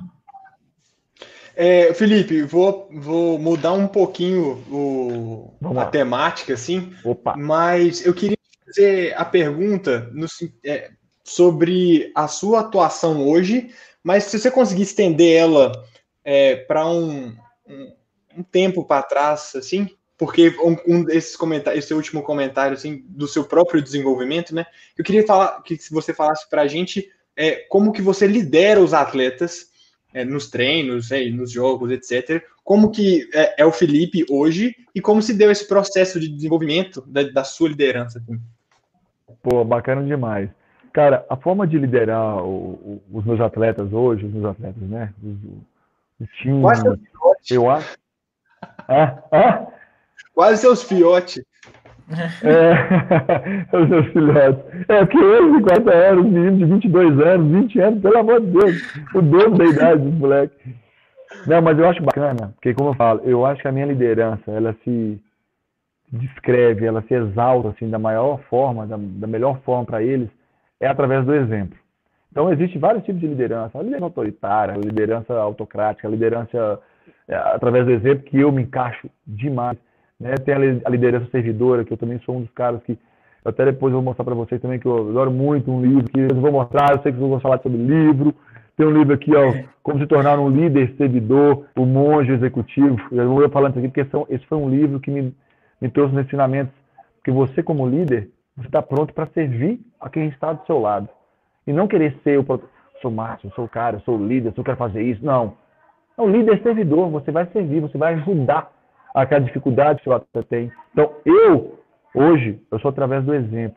Então, eu procuro liderar o time, liderar aqueles que precisam da ajuda, que querem né? E tenham respeito por mim dessa forma. É no treinamento, é numa palavra, é, num, é numa motivação, numa palavra de incentivo ali. Cara, pô, estou treino hoje. Cara, quando eu falo um moleque que o treino dele hoje foi bacana, no outro dia, ele treina, cara, pulando a rede, sai no... Pô, o Felipe falou que meu treino foi bacana. Então, às vezes uma palavra só de motivação para o moleque, você, você, você, já põe o moleque num outro patamar, né? num, outro, num outro estágio. E também, você acha que é só coisa boa? Não.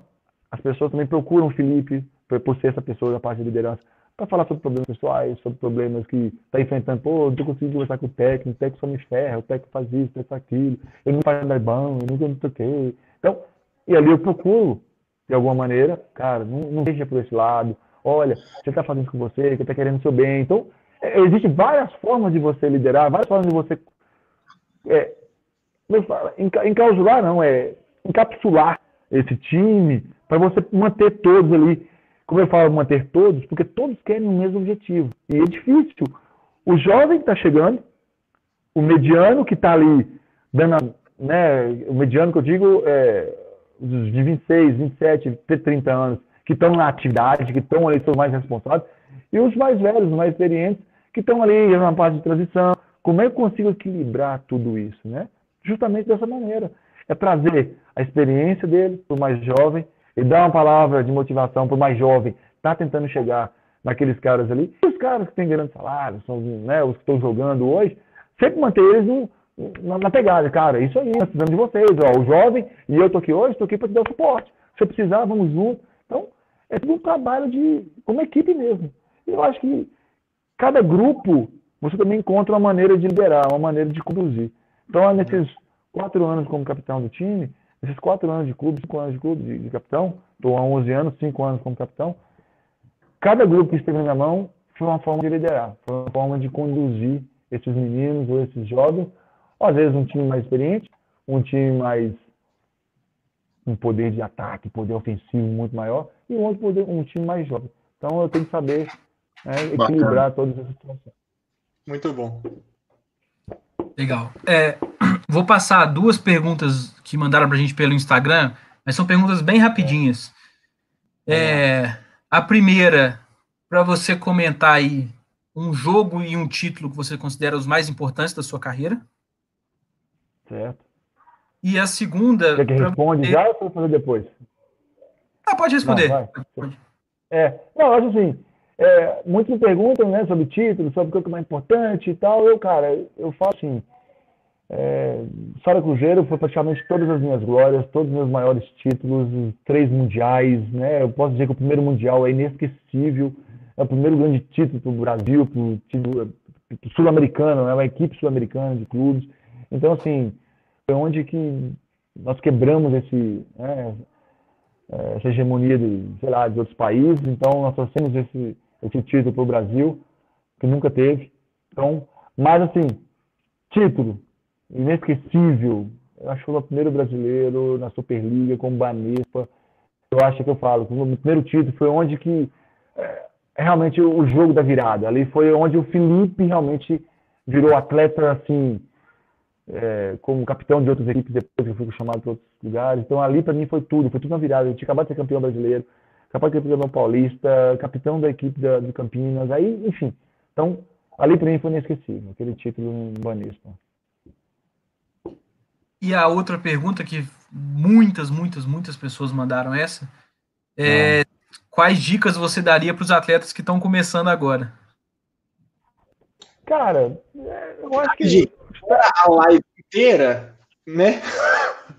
É. Eu falar, eu acho que tudo está começando aqui agora. Eu acho que tem bastante dicas aqui de treinamento, de você fazer por você, treinar por você. E não às vezes, que às vezes faz parte, tá? Lógico que a gente, eu também, quando moleque, com meus 15, 16 anos também, eu queria treinar, mas eu estava atento, nossa, o treinador tá me olhando. Oh, meu Deus, eu tenho que fazer o negócio certinho, eu tenho que estar tá ali. Às vezes com medo que o treinador vai falar. É normal, é natural, isso faz parte também do, da evolução, do crescimento do atleta. Mas, cara, procura treinar por você, fazer o, o melhor, né? Eu acho que, eu, sempre vou usar isso, cara. Fazer o seu melhor. Dedique-se o máximo. Você tem duas horinhas de treino ali, cara? Dedique aquelas duas horinhas para você crescer, para você melhorar, para você produzir, né? Para você assim, tirar o máximo de você, né? Porque quando você vai tirando o máximo, você vai ver que no outro dia, ó, aquele máximo que eu tirei ontem, eu tenho um a mais para tirar hoje. Então, você vai dar um máximo um pouquinho a mais. Então cada dia isso, isso, isso, cara, é uma evolução constante, é um crescimento constante. Então faça o seu melhor todos os dias. Eu acho que a maior dica que eu posso dar é essa, né? Não tem assim não tem um segredo do sucesso, segredo do treino, um segredo. Não tem. Não, é, é, é, cada dia você fazer o seu melhor. Com certeza isso vai crescer cada dia. Boa.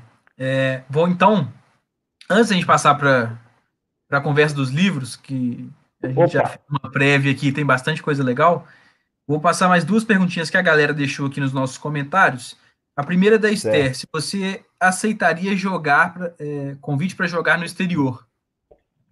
Bacana, cara. Eu já tive hoje, né? É, quando eu tive esses convites, foi até na época do, do Banespa, como eu falei, em 2005, tinha meus 20, tava com meus 25 anos, foi auge, né? De acabar de ser campeão. A Itália me fez um convite, aí veio Polônia, veio França, e Itália naquela época onde todos os atletas brasileiros de seleção brasileira estavam jogando, era um torneio, enfim, todo atleta queria jogar. Mas, cara, eu sabia que não era, não era a hora, não era o meu momento. Eu tinha acabado de consolidar o Felipe como atleta. De repente, eu sair, eu poderia me tornar um atleta esquecido, um atleta. Enfim. Então, eu pensei muito nisso também. Então, nunca joguei fora, nunca joguei em outro clube. Eu joguei fora, assim, pelo Brasil contra outras equipes, né? Pelo, pelo clube, mas nunca joguei em outra equipe fora do país. É, e eu, uns dois anos atrás, três anos atrás, até tive vontade, por experiência, assim, tive vontade de sair, por, sair não, assim, despertar interesse, às vezes, pô, quem sabe jogar um ano em outro país só para conhecer, só para entender como que é. Eu, nunca tive essa experiência e eu acho que poderia ser engrandecedor para mim também, uhum. mas o, o cabuloso não teve jeito, falou maior, falou mais, e acabou optando por ficar aqui, né? Uma torcida maravilhosa. Realmente eu falei com de peito aberto mesmo, falo o carinho que eu tenho por eles e com o time, com o Sada, realmente é impressionante, né? E então dificilmente eu ia conseguir sair. Então ficou, né? Essa essa vontade também de, de fazer, de conhecer um país jogando fora, né? Eu acho que é, dificilmente agora com 40 anos eu vou conseguir fazer isso. E para a gente fechar nossa última pergunta, a Shirley pergunta para você se quando você encerrar a carreira você pretende ser técnico. A gente sabe que você Olha. fez o nível comigo com o Arthur, você já fez o nível 2 também. Você tem essa intenção de partir para. Cara, essa... é, eu acho bacana, Shirley, também essa, essa, essa pergunta que muitos fazem, né? E, cara, é, eu me capacitei, né? Fiz os cursos, pronto, e, enfim, estou aprendendo também, é uma, é uma nova função, mas eu ainda não virei aquela chavinha de ah, agora parei de ser, não sou mais atleta, vou ser treinador, eu ainda não não virei essa chavinha, então dificilmente eu vou conseguir falar assim, ah, eu quero ser treinador? Não, eu ainda não tenho isso em mente. A partir do momento que eu decidir que eu não sou mais atleta, pode ser que, que venha despertar esse interesse. Como eu falei, que se hoje eu começar a dividir o Felipe atleta, ah, o Felipe treinador, ah, o Felipe gestor, ah, o Felipe. Cara, que acaba que você não consegue focar no que você realmente tem que fazer e acaba fazendo tudo meio mais ou menos. E eu falei para vocês que eu não gosto de fazer nada mais ou menos. Então, 100% atleta, 100% atleta, eu vou continuar ali. Já me capacitei? Já, ser treinador. Se você, aí só depois que eu parar. Mas assim, eu acho que é uma área muito bacana. Por que, que eu digo isso? Eu acho que ele está injusto, e eu ouço isso de, né, de, de, treinadores, de outras pessoas, dizendo que um pós-carreira, cara, se você virar as costas no voleibol, virar as costas no sentido que, ah, acabou e vou mexer com outra coisa, sei lá, vou para fazenda, vou mexer com gado, que eu gosto também, mas eu gosto, enfim.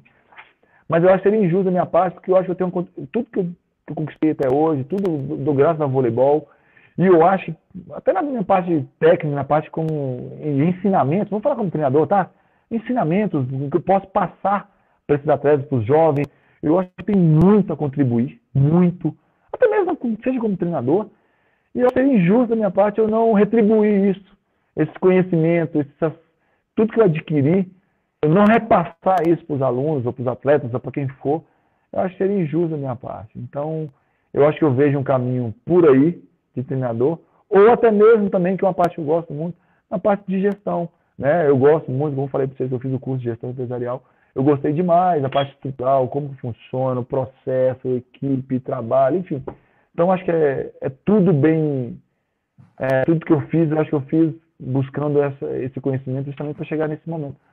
Mas fica aí, quem sabe um treinador, um gestor, passar conhecimento para esses mais jovens, então é mais ou menos por aí.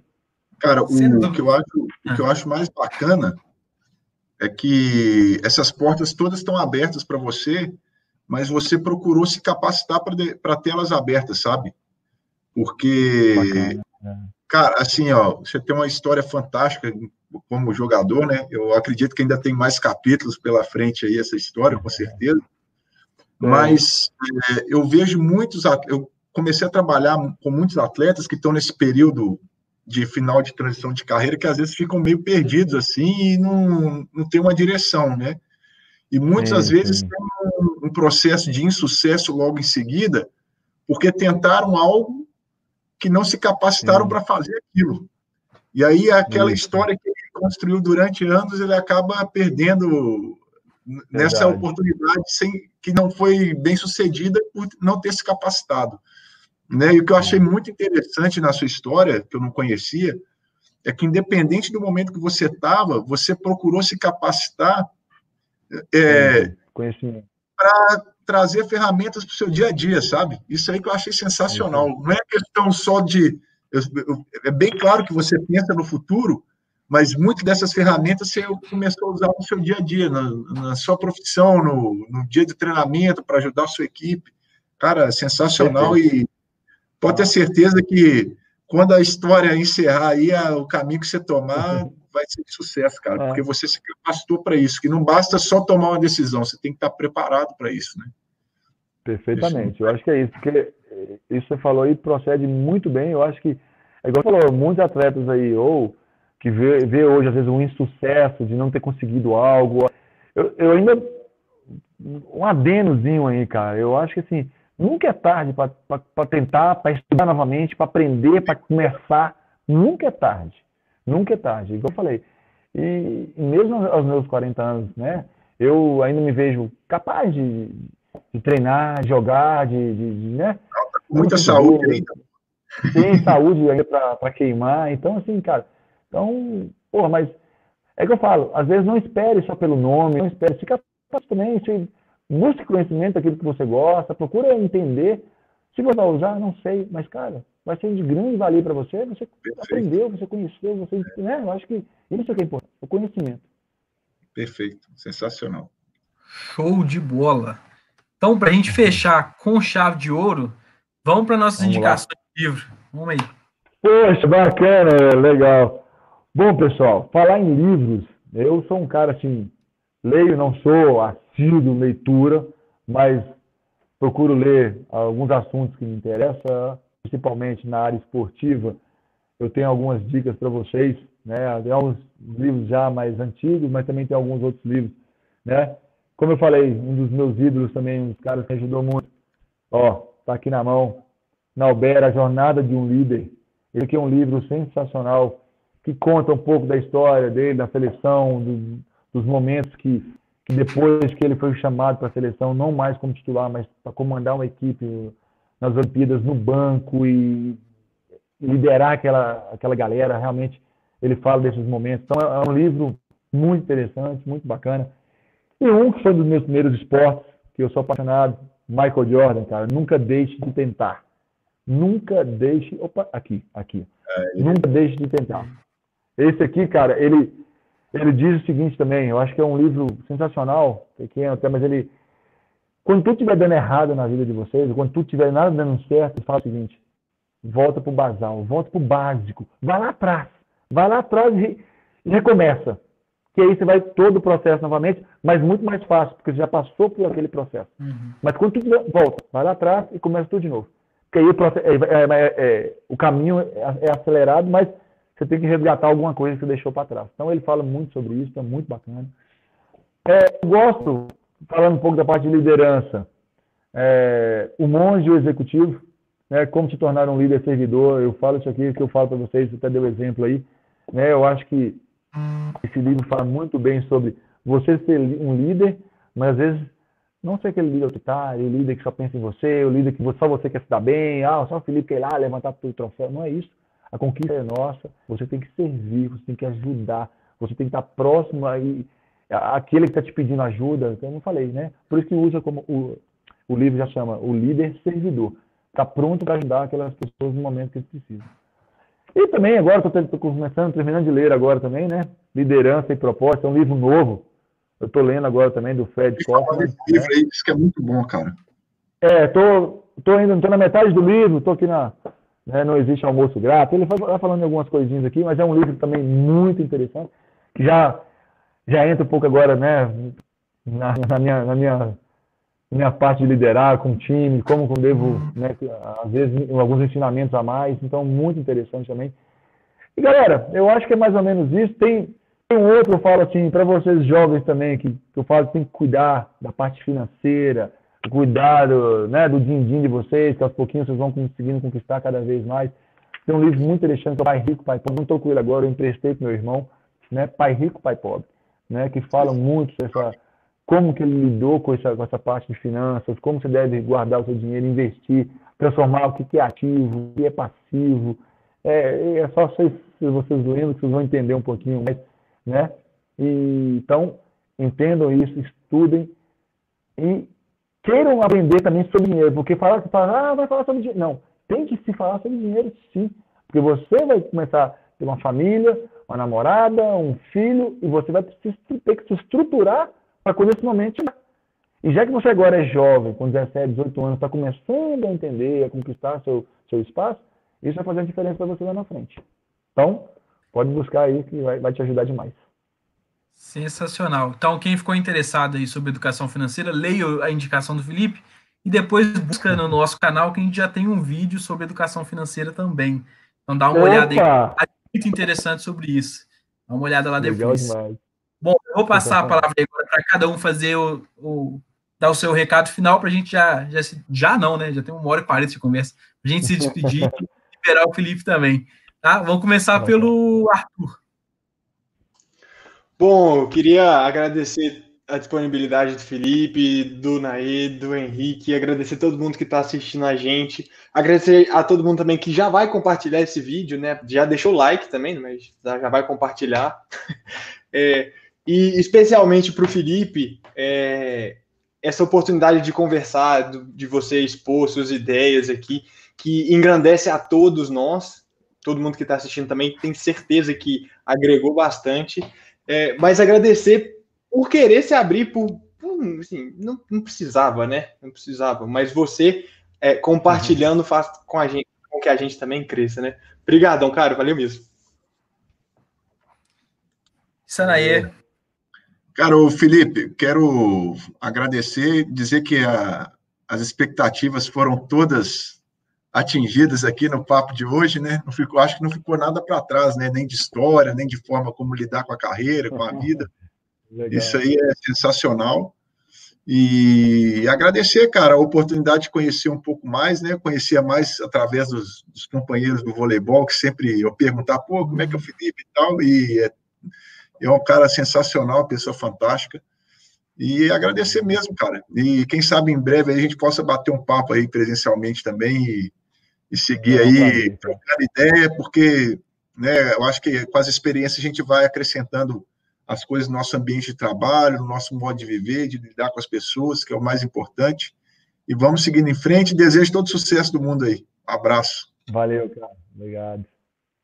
Legal. Felipe, fica à vontade também, pode dar seu recado final.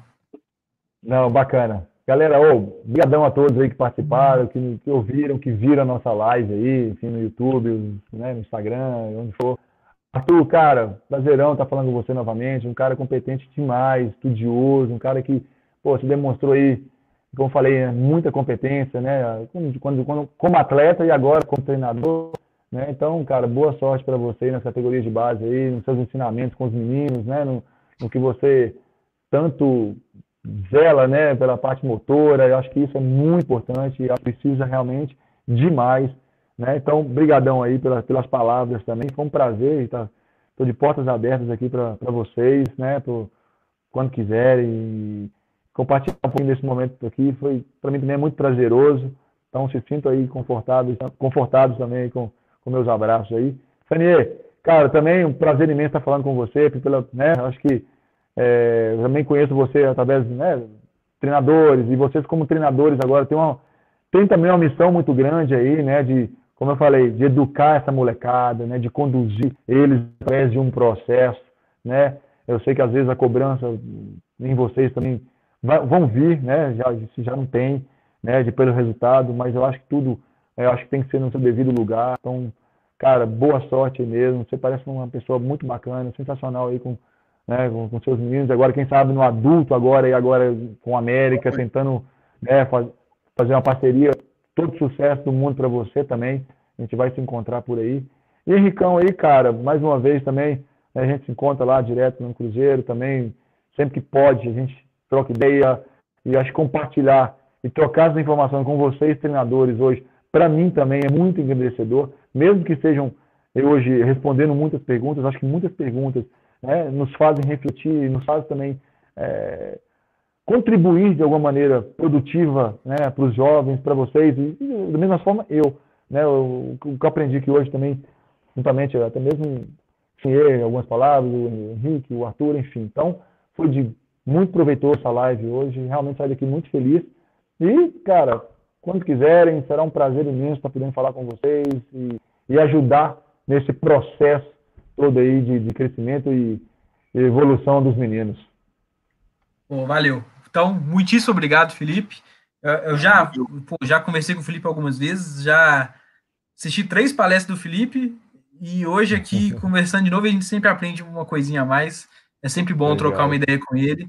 É, agradecer o Nair lá, que já hoje fizemos, já está de madrugada para ele, mas ele está lá firme e forte. Isso aí. Arthurzão, estamos juntos sempre, trocando ideia todo dia. E obrigado a todo mundo que assistiu a gente. Compartilhem aí para a gente conseguir falar de vôlei para mais pessoas. E em breve a gente está de volta aqui no nosso canal. Beleza? Valeu, galera. Tchau, tchau para todo mundo. Até mais. Valeu, galera. Um abraço a vocês. Até mais.